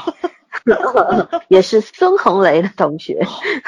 好吧，嗯唉，所以当老师的就做了幕后英雄。嗯对对对，人家九七年留留任呃，在那个中央戏剧学院到嗯至今了，已经二十多年了。嗯，这非常厉害的。好了，那我们就演员讲完了，有一些嗯演员我们连名字都不知道，就嗯不讲了吧。包括那个胖子，其实我不知道他叫什么王哥，胖啊。胖子就是满秋，我估计你们可能没看过。没看过。满秋里面演满秋儿子的那个同同学，满秋是什么？我都不知，道。就就是那个谁，就是哎，就是一部那种就是妈妈，然后从小把孩子带大，然后就挺那什么，就跟阿信那种感觉是那种很哦传统的那种中国戏剧里面的。对，嗯，这这小小子好像演戏演的也挺早的。嗯嗯，嗯，反正我觉得这演员也是很了不得，演的非常好，对吧？嗯他的那个反转，嗯，好适合他这个角色。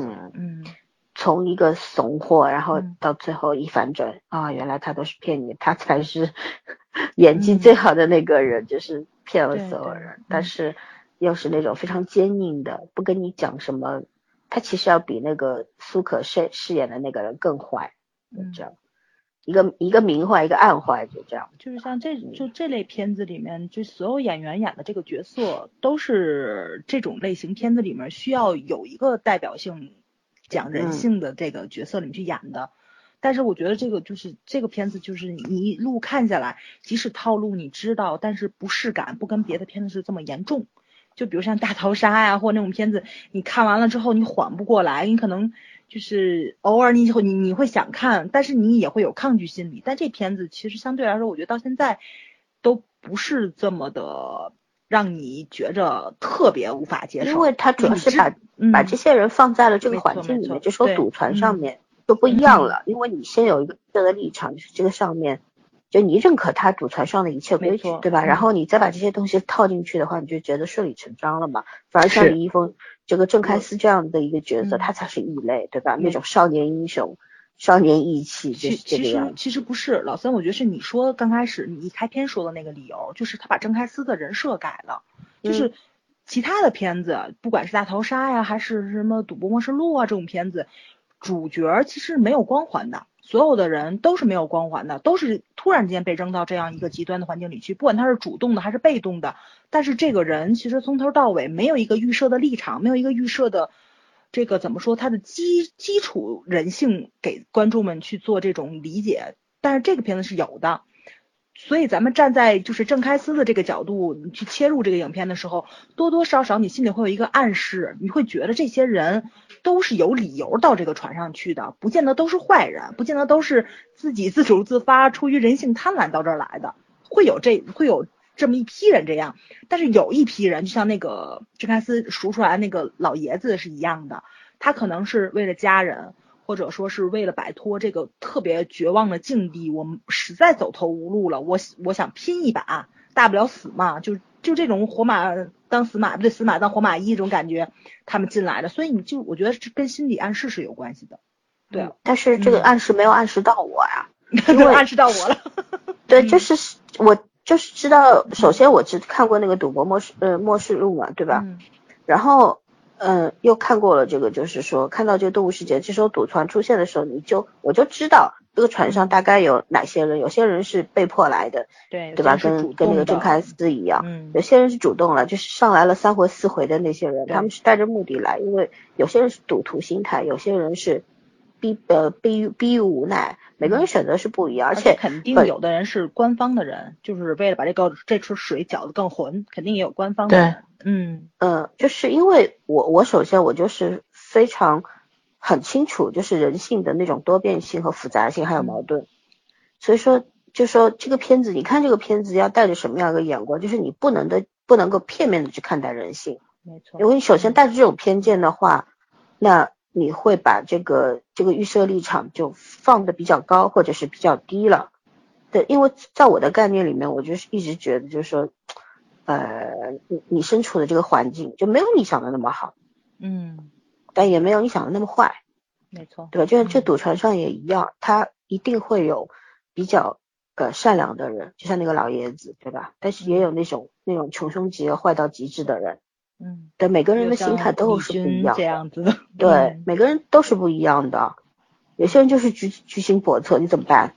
对嗯？吧？然后你你说这船上有多少人是被那个谁，就是张张景坤给骗的呀？肯定多了去了，对吧？如果没有没有郑开思的这个脑子，嗯，对吧？那那早就不知道给他弄弄死了多少人了。所以说我是没有没有早儿就大家承受能力不一样，就是嗯，我的心理预设和你的心理预设不一样，所以接受程度就不一样，嗯所以理解到的东西就不一样了嘛，对吧？嗯，嗯，好吧，那我们聊该该聊啥了？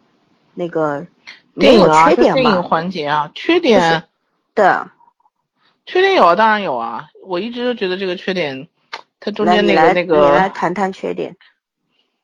我我主要是非常的，不是我其实个人第一遍看的时候，我对那个前半程的那个那个炫技部分不是太满意，就是他脑洞大。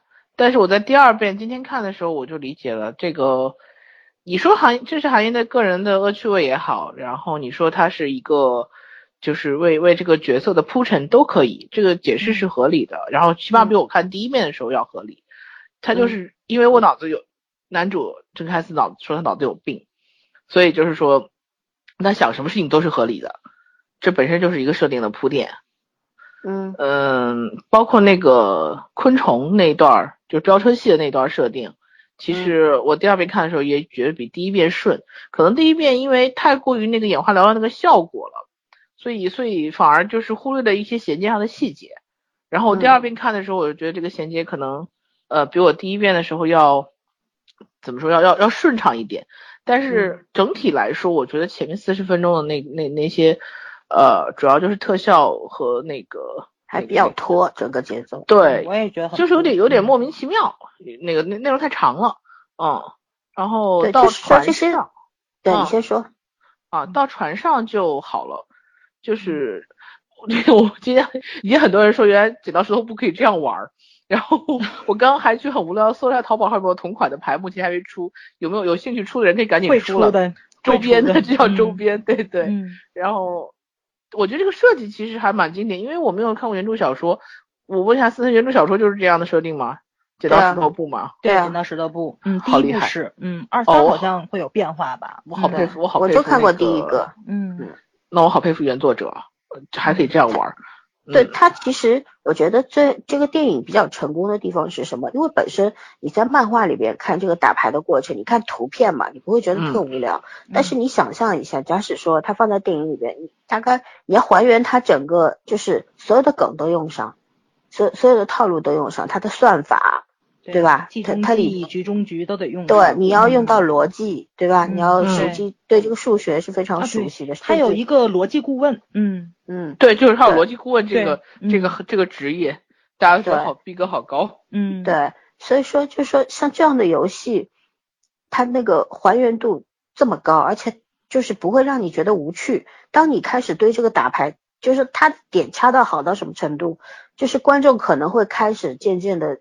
对这个赌博游戏，这个打牌这件事情有点烦的时候，他收掉了，结束了，就把这件事情戛然而止，他开始一个新的东西出来。我觉得这这个蛮牛的，对，嗯，就他后半程的这个这个整个细节还是很流畅，在船上的戏，然后包括，嗯，没事儿，说缺点又开始夸，啊不是，我就觉得他后半程的戏比前半程流畅嘛，整体还可以，然后配合他那个特效什么的都还行，嗯。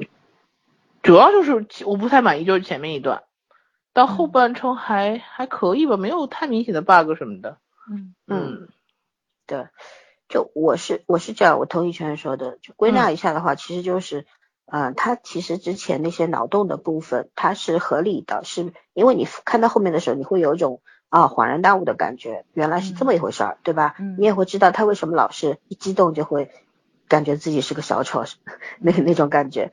然后所有的都交代的很好，但是你就是我觉得这个合理性是存在，但是就是炫技确实是炫技了，太因为有就你不需要就拍拍到这个样子，就是说你可也不需要把那个时长拖得这么长，就是这些东西。怎么说呢？我觉得可能就是他自己的这一体两面性，既有好的地方，这个地方也会拖累他。对，就是。我特别赞同你们两个人说的吧，他前面有点拖，因为我也觉得前面有点拖。但是后来我想了想，如果他要拍三部的话，他可能就是第一部里面着重去想把郑开司的这个既定性都埋好定下来。嗯，对对对对对。二三部的话，他就不用再去铺铺垫这个东西了。我估计他应该会放在配角跟反派身上。对，因为我觉得他逻辑上不会玩的特别烧脑，他应该不会把重点放在这儿，不然他不会找一个逻辑顾问，对吧？就这个东西，你你你去帮我想好了，然后咱们沟通就完了。再说这个这这个剪辑镜头问题，后面我觉得他可能是没有办法，然后所以去炫技这个东西，因为就是咱别说剪刀石头布这个，就是他就就这三个玩法。然后你们就能看到那个牌子，对吧？牌上那个剪刀石头布牌牌数在往下变的时候，他真的是换了好几个角度去拍。然后还有那个就是那个荷官去翻那个剪刀石头布的那个牌的时候，他的他的镜头是不一样的，有俯拍，有侧拍，甚至于还有镜头歪倒的，是一个就是说你是那个就是枕着那个桌子去看的那样的视角，一个你看的李易峰是是是是歪着的那个什么，完我觉得他真的是用了很多种方法去把这个很枯燥，因为一直在重复嘛，对吧？你要去显现这个牌牌数少了多少，你要显现他们在这个翻牌的过程中那种紧张的心理，他可能真的用了很多心思去走这个东西，所以。呃，这是他的强项，镜镜头感是他的强项，所以他没有办法，他又想展现这个东西，他就就走向了炫技这一条 不归路。但是，但是如果说他炫的非常好的话，就我我觉着嘛，我估计可能也是给他二三部里面去这个怎么说呢？去那个，嗯，这能叫铺路吗？我觉得可能是展现给金主，甚至于就是他请的特级公司去展现，我们有这个实力，我们也有这个需求，我需要用到这些东西。然后，因为我觉得他既然能找到这么好的视效公司，他对人就是有就是有信任的。但是很多时候就是圈说的，我都飞过去求你们了，其实是你们不信任我，就是我我要展现出来我相对应的实力，我能成为你客户的那个东西，就是所以他要去拍这些东西。我可能会想的比较多一点啊，因为我确实觉得是想的确实比较对对对对，我因为因为我因为我一直觉得是他他这个。其实多多少少也是在展现那个商业实力，不是别的。我一直都觉得韩岩，你知道不？可能是我想的多。我觉得韩岩可能就是在用这部片子来敲开这个商商业市场，不是别的。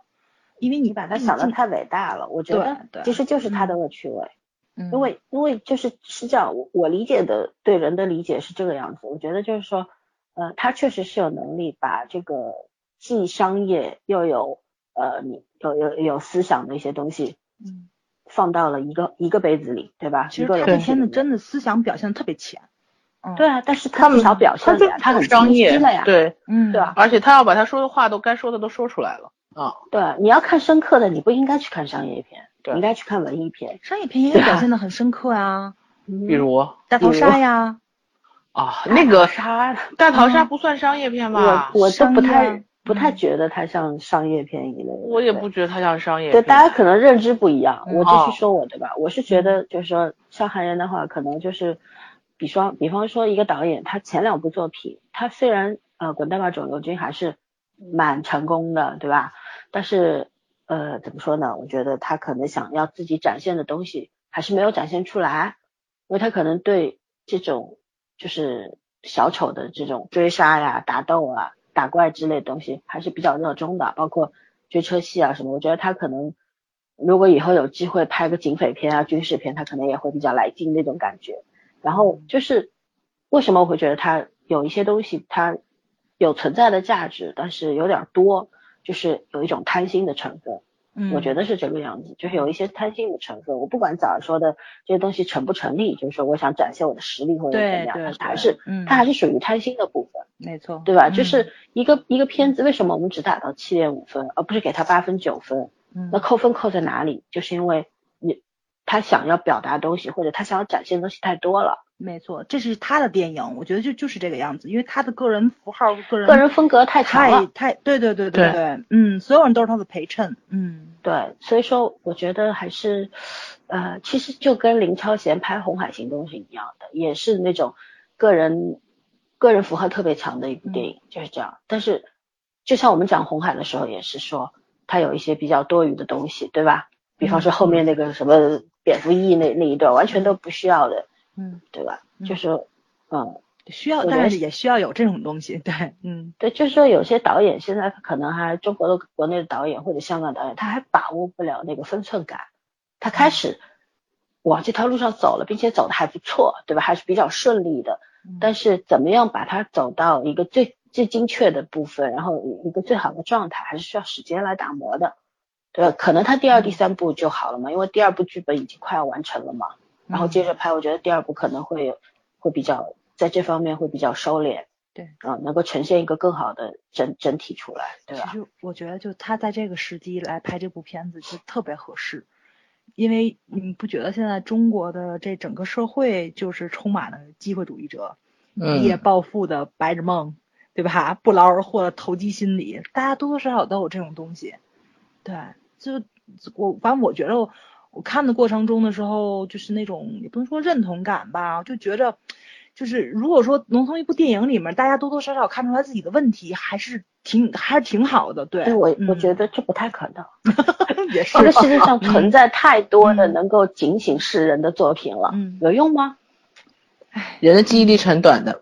嗯，就大家其实我我可以在这一瞬间接受这一切，但是下一秒我还是做我自己、啊，该该怎么？样怎么样。嗯对，还是选择那个舒适区，选择自己最喜欢的部分去做。嗯嗯，对然后，呃，其实有一些镜头，我还是有一些，比方说他掉到那个有一个镜头不是掉到那个海里面去了吗，旁边都是鱼啊什么的，嗯嗯那镜头虽然很美，对吧？但是我还是觉得，嗯，有点多余。说实话，就很多镜头他可能就做的很漂亮，他很多镜头，我觉得在看像在在看奇异博士。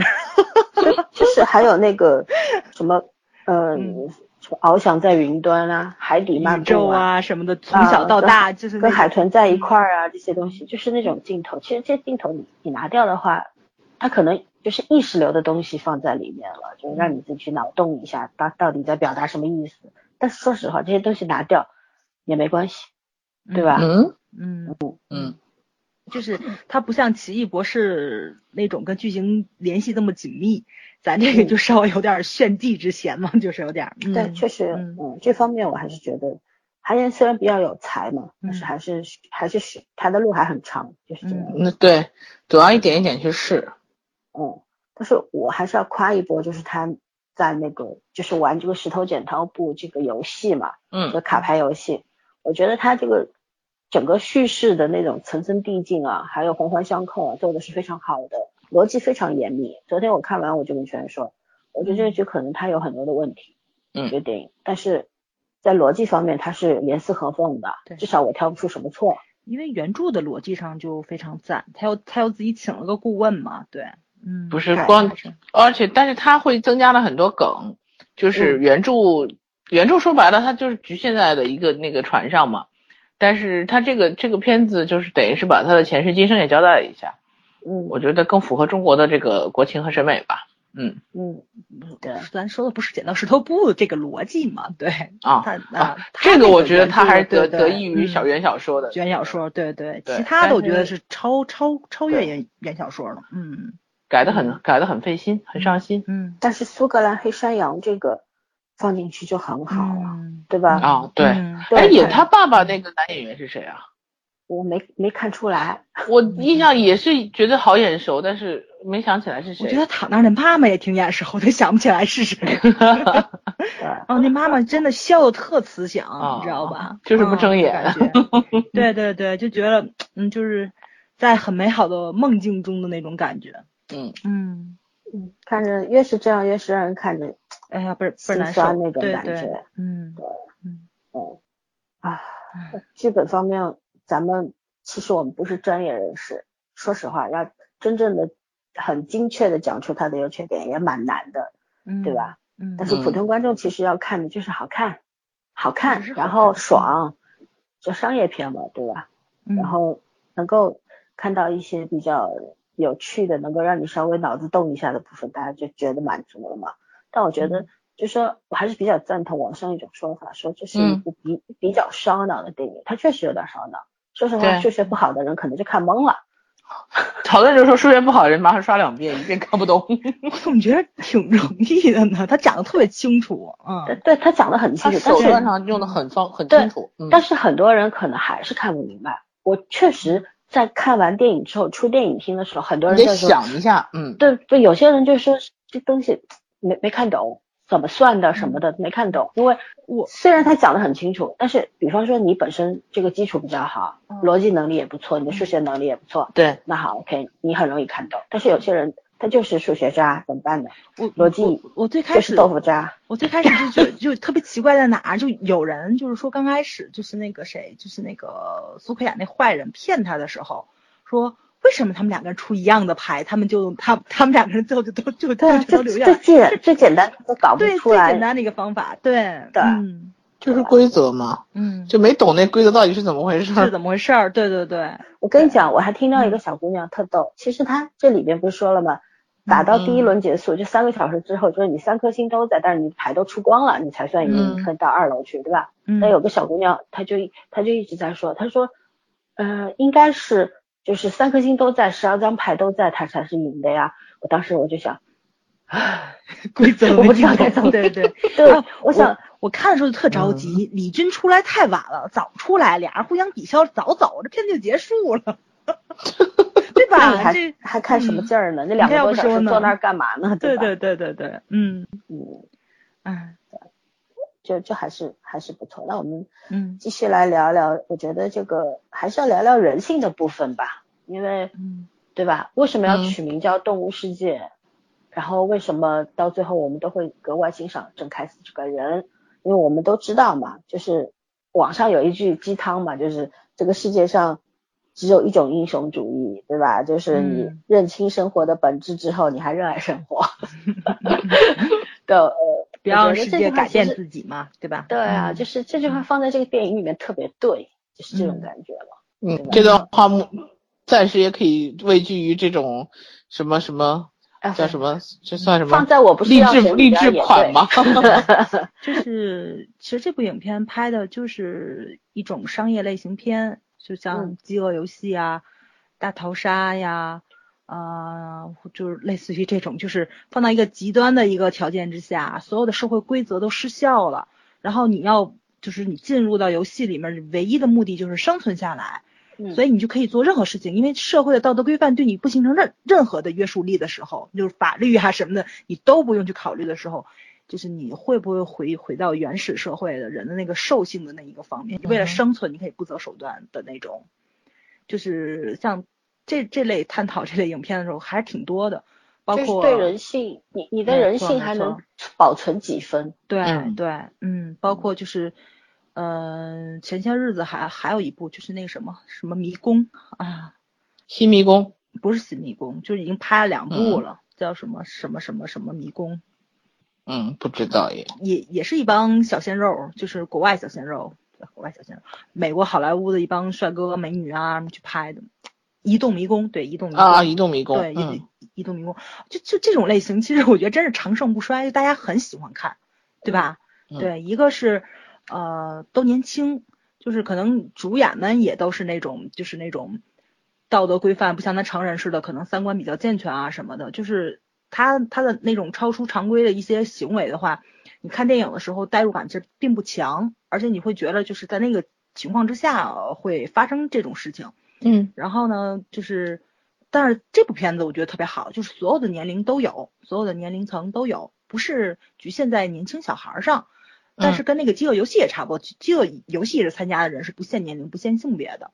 哦，嗯，对。但是饥饿游戏，我觉得小说写的比那什么好啊，比那个电视剧拍的好。他那个就是慢慢的是走的走向了一个自由军跟反抗，就是为为自由而战的是什么的。但是这部片子我觉得可能相对来说是比较类似于像欺诈游戏，或者说类似于大逃杀那种感觉。嗯就是他没有最终就是呃大逃杀第一部啊，就是没有最终往那方面去走，他还是想深刻探讨人性这方面。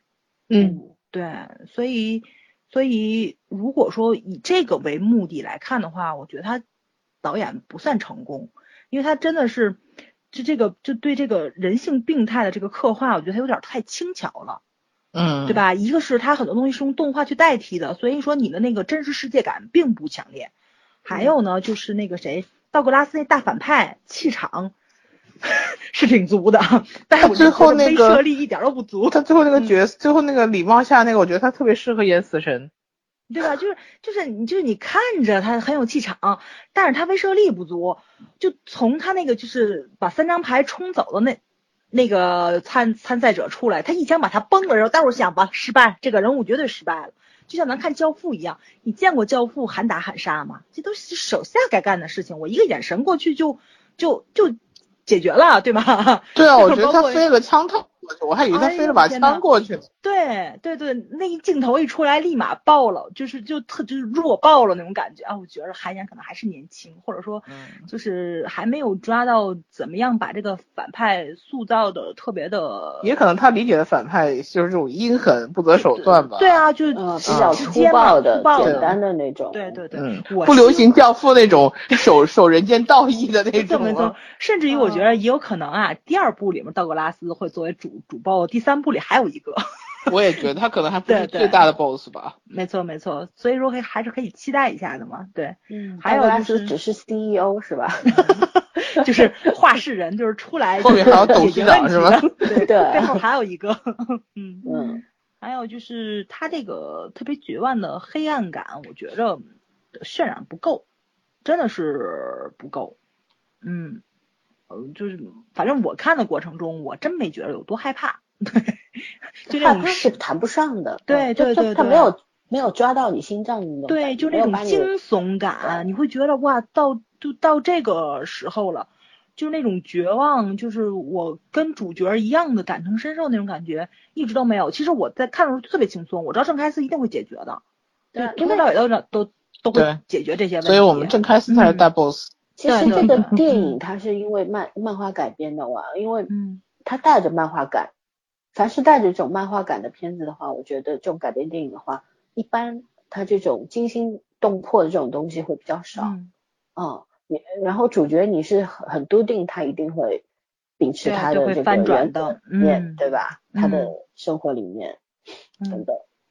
我觉得这部片子就是最后结局的时候让我惊悚的一把，就是他给了一个群景嘛，就所有人走下船的时候，就是其实你是能够看到好多熟悉的面孔嘛，但是就是那些赢了的人，因为到最后结尾咱不是看到就是也有些人赢了嘛，有的赢了的人没有下船，我觉得那个镜头其实是最惊悚的，就是证明郑开司虽然救了这些人，但是有的人还是想再拼一把，对，啊，嗯。就是不愿意下去嘛。嗯没。错，没错，没错，没错，就是赌徒心理嘛，就是嗯我总觉着我可能就是运气不好，也许下一把我就翻牌了，或者是怎么怎么怎么样的。对。对，嗯，其实看这个片子的时候，我觉得特别大的一个笑点就是团建要去澳门这件事情让我很不可思议。团建为什么不去香港嘞？为什么要去澳门嘞？你为什么不去拉斯维加斯呢？对吧？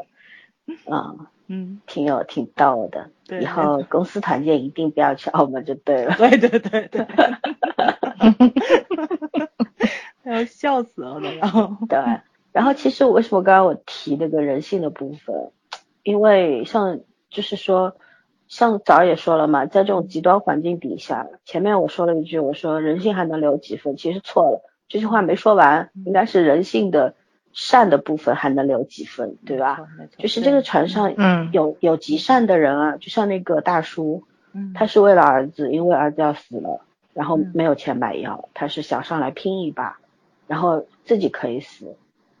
对，其实这个、哦这个人就是说，当郑开始走出这个房间的时候，他跟郑开司说：“小伙子，求求你什么什么的时候，嗯我其实是有一丝疑虑的。我是觉得这个人难道也是一有可能个骗子？对，欺骗他的？但是嗯你想，郑开思有没有这四疑虑？我觉得也有，有，对，但是他选择了我相信你，因为。嗯他他去一定要去相信一个爱自己儿子的爸爸，因为他也有感同身受嘛。他当年嗯八岁的时候就没有了爸爸。嗯，其实我刚刚早上说大 boss 的时候，我觉得他爸可能就是那个大 boss，有可能啊，也可能不是，因为他爸为有可能不是什么会被嗯抓走？可能他就是知道什么或者惊天大想脱离秘密。怎么脱离这个团体又不不被允许的那种？对，也许他就是设计这个游戏的人嘞，也许他爸对对是设计的游戏规则嘛，对对对，嗯对嗯对对。嗯，他不让他泄露秘密之类的，要不然他们为什么要去找郑开司呢？明显郑开司是被设了个圈套拖进去的，嗯，对吧？他也不是嗯意外，他就是被设了圈套拉进去的。那我回到讲这个人性的部分，嗯，我我看这个电影的时候，看完之后我就想到之前看的一部纪录片，就上一节期间讲的那个看的一部纪录片叫《百分之十的英雄是怎样炼成的》，嗯那是那是以色列拍的一部纪录片，他就追寻嘛，因为当时在以色列不是有战争啊，然后犹太人在啊、当时啊、一战二战的时候被也被杀的很多嘛，对吧？然后他从一张照片开始的，这张照片上面就是大家呃所有的德国人也好，犹太人也好，呃，世世界上各个国家人好，就是都在做那个就是纳粹的那个军礼嘛，就手伸出去嘛，对吧？嗯，然后也从其中有一个人站在那，他没有举手，所以呢，这个纪录片的这里边的这个主角呢，他就在开了很多脑洞，就想这个人为什么不举手？他就是英雄了。然后他就想，如果我在这种状态下的话，我能不能坚持我的信仰，还有我的我的原则？我就是不举手。然后他就去带着这个问号，他就去寻找答案了。到底英雄为什么是英雄呢？他一开始从基因部分，比方说英雄是不是基因跟人家不一样，排列组合不一样？嗯啊、不是，呃，然后从找了心理学大师，找了脑外科专家等等等等，大家脑外科专家说是的，因为心这个脑垂就是大脑的构建里面有一个闪光区，英雄在做这个英就是这些英雄行为的时候，就像他中了彩票啊，就是说跟平常人中了彩票，或者说突然得到了爱情等等的时候一样，这个部分会发光的，所以说啊、他就闪光了，然后。还有呢，就是但是被一个心理学家否定了，心理学家又给他一堆的讲法，说并不是这样，他把那个外科专家的全部给否定掉。然后呢，他又去采访了一个在纽约地铁里面，就是救了一个跳楼跳地铁的人的这么一个黑人，然后得到的答案是，人大概先要疯掉才能成为英雄吧。就是他找到最后，两个心理学家给了他一个什么样的答案呢？这个答案其实非常有趣，就是所谓的英雄是什么？是当你看到选择的时候，你做出了对的选择。其实我觉得郑开思就是这样子啊，你也你也可以说他就是那个百分之十的英雄里面的一部分吧，对，对吧？嗯他在这个时刻，他不是说天生我就是一个大人物，或者我天生就是一个英雄主义者，或者说我天生就是要做我今天成为的这个郑开司，并不是这样。我觉得他也生活的浑浑噩噩吧。他走到这个船上之后，他做出了选择，因为他看到了人性当中极恶的部分，然后他没有倒塌。嗯其实前面也有伏笔嘛，他买那个老奶奶的那个就是钥匙链儿的时候，他两块钱给了五十，对不用找了，对对对。对。其实他、就是他也可以不用做这个事情，他买两块钱的，我觉得他也算是个英雄。但是我觉得嗯不一样，他嗯他花这个两块钱也好，他花这五十块钱也好，是有区别的。不管是两块还是五十块，我觉得嗯都是属于一种人的善良。善意，对对，同情心，这个但是你这种不能嗯称之为英雄主义，对吧？嗯，对对你也做过这个事，你看到乞丐的时候，你也会给二十块。对，他得在极端条件之下依然保持这个才是对确确实实的。在嗯，在在极极端的条件下，就是在这个整个这个船上的人，你看形形色色的，有的人人嗯性全无，对吧？嗯有的人还保持一丝人性，包括那个讲那个不知道哪国葡萄牙还是西班牙语的那个人，就是那个嗯。也是去买那个那个卡牌的那那那三个，啊，对那啊对。那个小分队很帅的那个男的，嗯，啊那里面好几个个人都很帅，好吗？嗯，对啊，然后你看像这这批这批人是什么？这批人就是赌徒啊。但是包括那个就是张景坤，他当他为什么到最后要扇自己耳光，扇十几个，打的自己这都是血，那也是因为他怕死啊。所有人赌徒其实都是怕死的，没有几个人说我赌输了钱我要去跳楼，嗯赌徒赌输了钱是想一定一定会想尽办法去把这个坑填了，然后嗯继续去弄钱再来赌，是这个样子的，这才是很多人不下船的原因。嗯，对吧？而且赌博跟、跟吸毒一样会上瘾的。上瘾的，对，对，嗯那那当你比方说把你崽儿投到这个船上去，不是李易峰上去，你是郑恺斯，你上去的时候，你看到了这个，你当一个选择放在你面前的时候，你要想一想，我到底会选择什么？我已经在小黑屋里了，没那智商。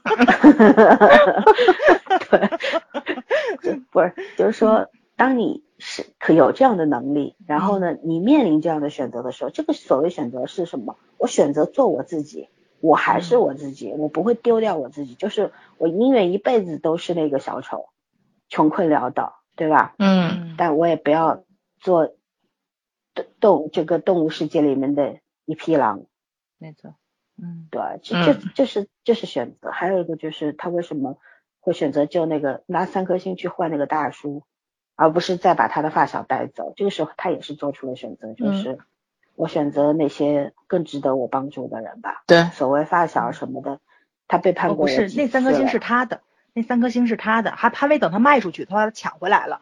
那三颗星本来是应该赎他，他们打算卖了，就那两个人已经安全了。他拿那三颗星把大叔给赎出来，他是用别人的星星赎出来的。嗯，是嗯，我是他那个他那个三颗，他拿赎来赎大叔那三颗星是那胖子的，不是，是胖子想了要赎他的三颗星，等于他们手里是十颗星，他们卖了一颗五十万，然后呢，那三颗星本来是要赎他的，胖子不同意，胖子说的是咱俩都没借钱，对吧？但是为什么最后胖子没出去呢？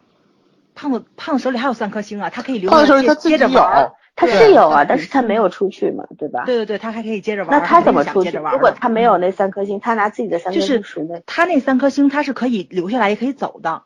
就是说，就是你得彻底都输了的人留在船上，你就彻底我们让你干嘛你就干什么了。剩下的人是我给你所有的那个就你的欠款都清零。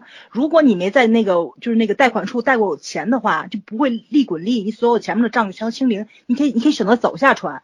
那但是那胖子估计没下，他想接着玩儿，因为他即使账清零了，他没挣着钱。我跟你理解不一样。嗯我觉得那三颗星就是李易峰他能下船，是因为他有三颗星，然后他拿了胖子那三颗星去去赎了那个大对，李峰就有三颗星啊，李峰那三颗星是别人赎了他，他才有三颗星，嗯，是那个他扔个钻石的那个扔钻石那帮人嘛，赎了他嘛，赎了他，嗯，好吧，所以他本身也有三颗星的。他本身还嗯多出来三颗，那三颗星他可以卖了，卖一百五十万，但他没有卖，嗯。他把大叔给赎出来了，所以我到现在还还很担心，因为李易峰还借了一堆钱，那不一分钟对对有多少利息吗？所以他还欠他们钱了，他所以他还得再上船，对，他还得再上船，他还得嗯。还跑不了。对，嗯。再加上他爹在他们手里了，对吧？你现在这一看，嗯嗯，嗯所以说还是回到那个就是选择的话题吧，我觉得。嗯就是就是选这个，你选择做自己已经是很了不起的一件事情了，对吧？嗯因为人是很容易变的嘛。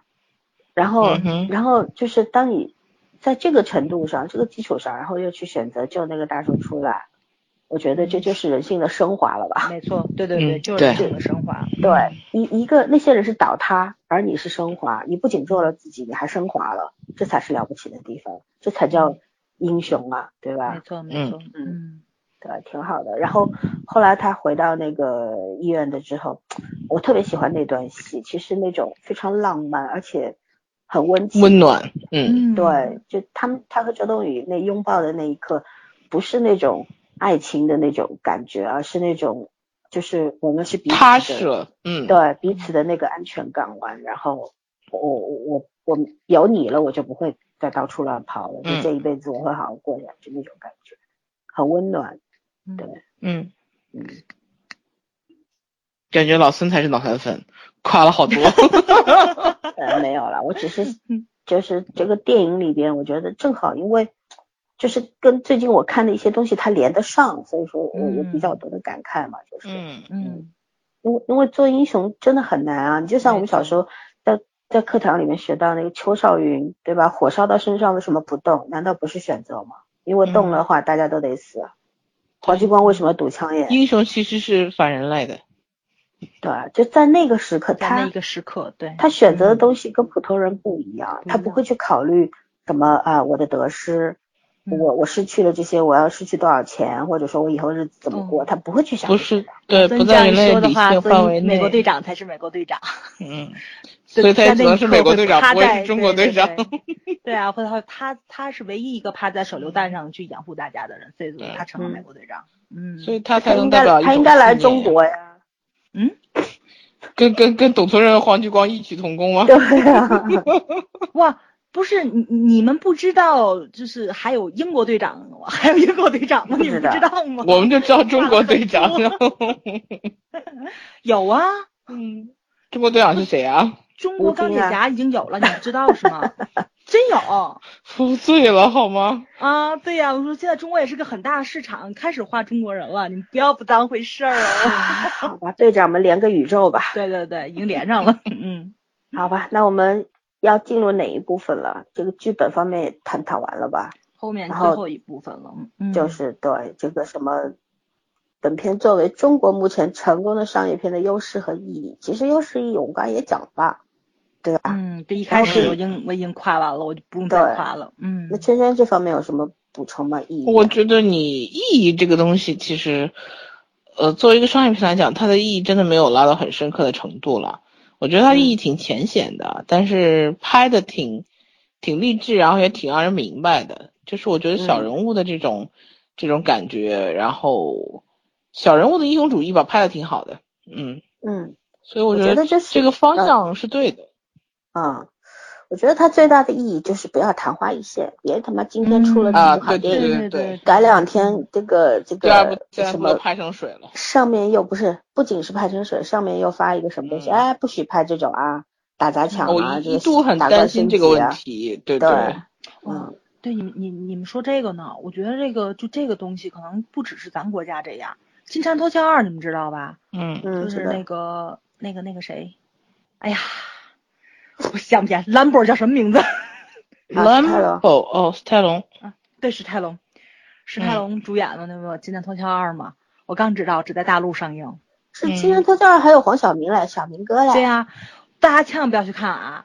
我跟你说啊，我不现是就是根据粤粤语它不是它改的吗？有第一部，第一部拍的很好看，然后第二部不就出来了吗？很多人可能就觉得是续集嘛，今年出到第一部不是他和那个施瓦哎呃，是和施瓦辛格，施瓦辛对对，格是吧？没有关系，我前两天完全没有，关系，嗯、只有大陆是上映，其他的地方好像是在线看，就跟咱们优酷是一样的，你懂什么意思吗？哇就我有会员就能看，啊、就就就就类似于这种，只有大陆上映是是那个什么，是那个，所以我现在就看到那个就是公众号在夸他的时候，你知道吗？就是嗯。他自己也很尴尬，他不知道怎么夸，片子实在没法看，然后就。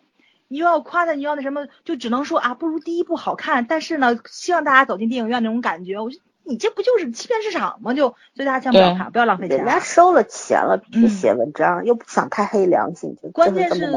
对啊，《长总动员二》也很好看，《动物世界》很好看，《龙虾新年》也很好看，后面又有《我不是药神》，就大家都有钱的话，还有为什么看自己国产片儿呢？对啊，看自己片儿，对，嗯，千万不要看那片儿太烂了，幸亏我没买票。我今天 看呃我不是药神的时候，前面那个嗯票、那个就是有些预告里边吧，还有那个刘慈欣的那个《流浪地球》，嗯，吴京主演的，这是啊，就选了吴京啊，又又上映还是怎么着？我们觉要得上映已经拍完啦，马上要上了，好像七月份还是八月份上。那可以期待一下，嗯，嗯，看好吧 我看了预告，我就没什么兴趣。对，然后我们接着哎，《流浪地球》一开始是卓比干来拍的吗？不知道哎，忘记了，就是开始说毕这方面我没有拍的，关心后来说。张艾嘉还是什么的，哎，不管了，拍了流再说。浪地球在刘慈嗯欣的小说里面算权好像卖是比较的很早，好拍的对，吧？对对，嗯比较卖容易拍的嗯，三体就不容易拍了。好吧，嗯我们回到这个最后一个问题，就是讨论一下中国商业片市场的未来和前景。有啥未来和前景啊？我没想出来啊。哎呀觉得其实当时吴京的《战狼》想拍成嗯 IP 系列，但是现在不知道以后会拍成什么样子。唉，呃，吴京的《战狼三》是会有的，但是他不参加了。嗯，对啊，聪明啊，我觉得还挺聪明的。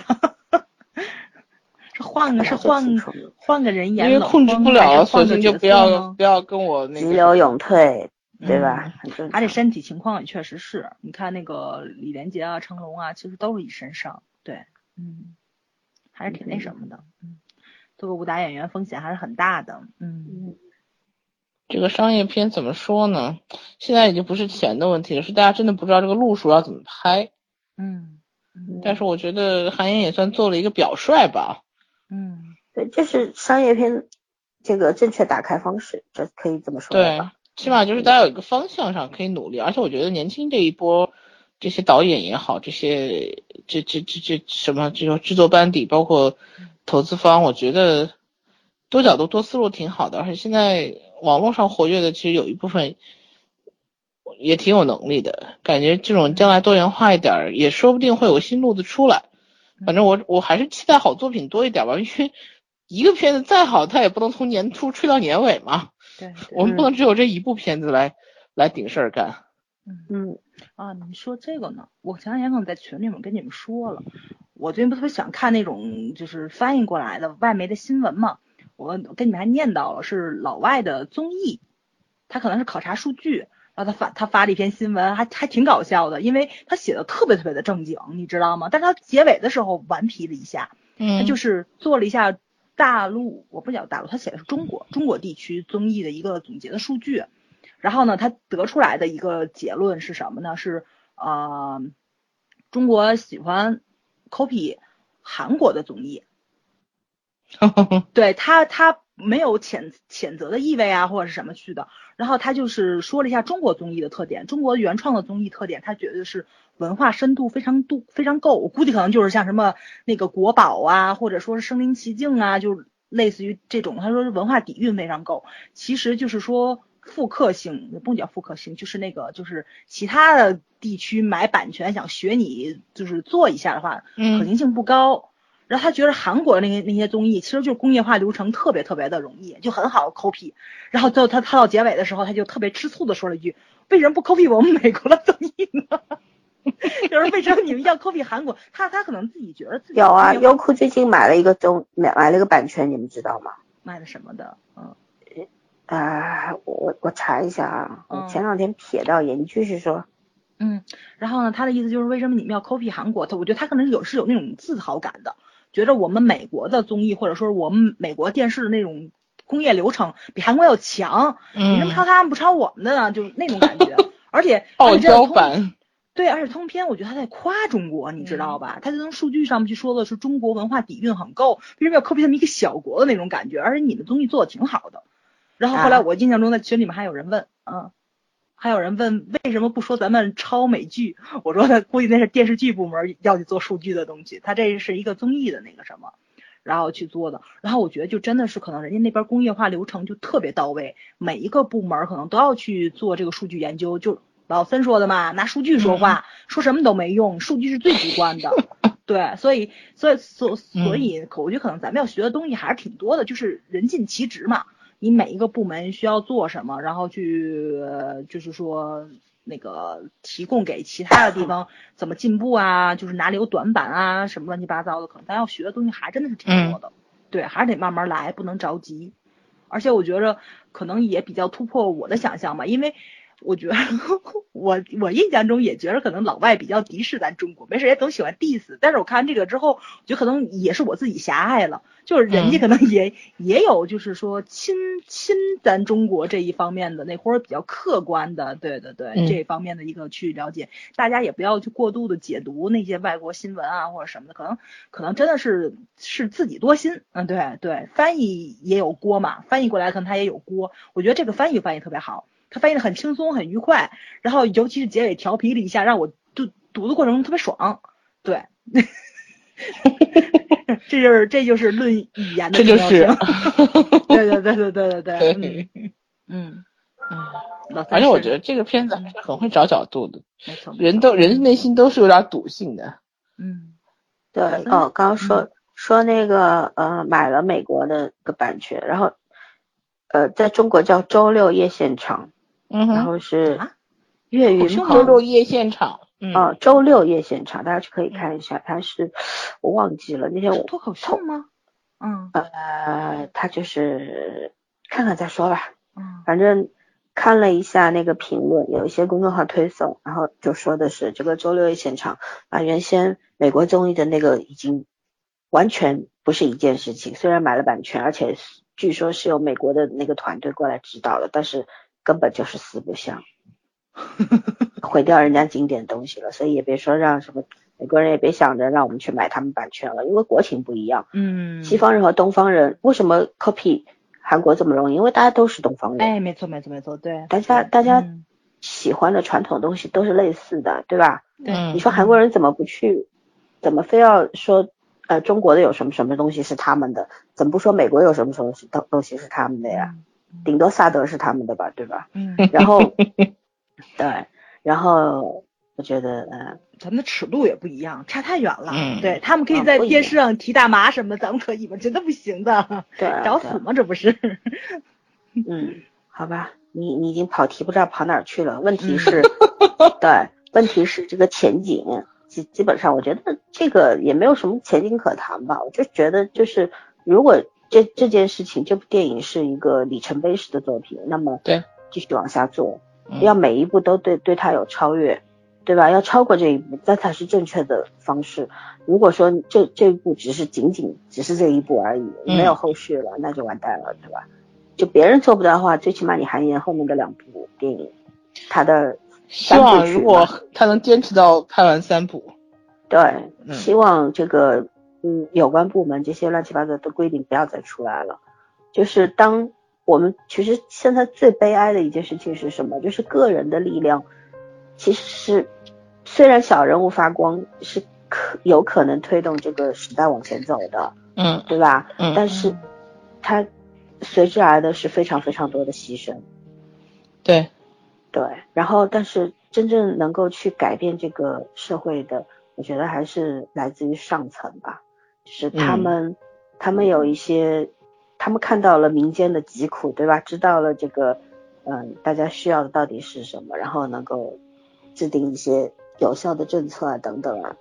不不说别的吧，就说电影市场，我觉得如果现在是一个好的开始的话。请保持住吧，多多的支持吧，对吧？可以小小幅的起落，但是不要大起大落。对中国有两样东西拿不出手，一个是足球，一个是电影视剧，能不能让咱们也争一回脸？足球这辈子是踢不过人家的，电影好歹能拼一把。咱们电影可比足球强多了。哦，不对，现在也要改口了，不是足球，是男足。对，因为咱们的女足跟我们女足一直还是在线的，都都都很厉害。嗯，好吧，那这电影还有有有要补充的吗？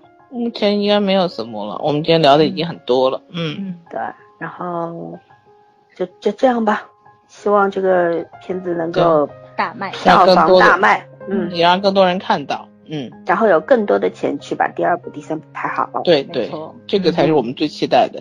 嗯，对。好的，也希望峰峰能够在这在里，的第二部里边，你们早吓着了，能够演技更出色，再上一层一层楼。对，保持住，我起码觉得保持住，先保持住，再说上一层楼的事儿。对，对于没有天赋的人来说，努力真的很重要，而观众想看到的就是结果。对，好吧，嗯，就交成绩单就可以了。嗯，一峰少吃点啊，行了。瘦了好看，这这脸挺大的。他恨你的，我跟你讲。他恨我们倒好了，说明我们红了，是吧？好了好了，嗯，好吧，那这样了吧，拜拜。嗯，好，拜拜。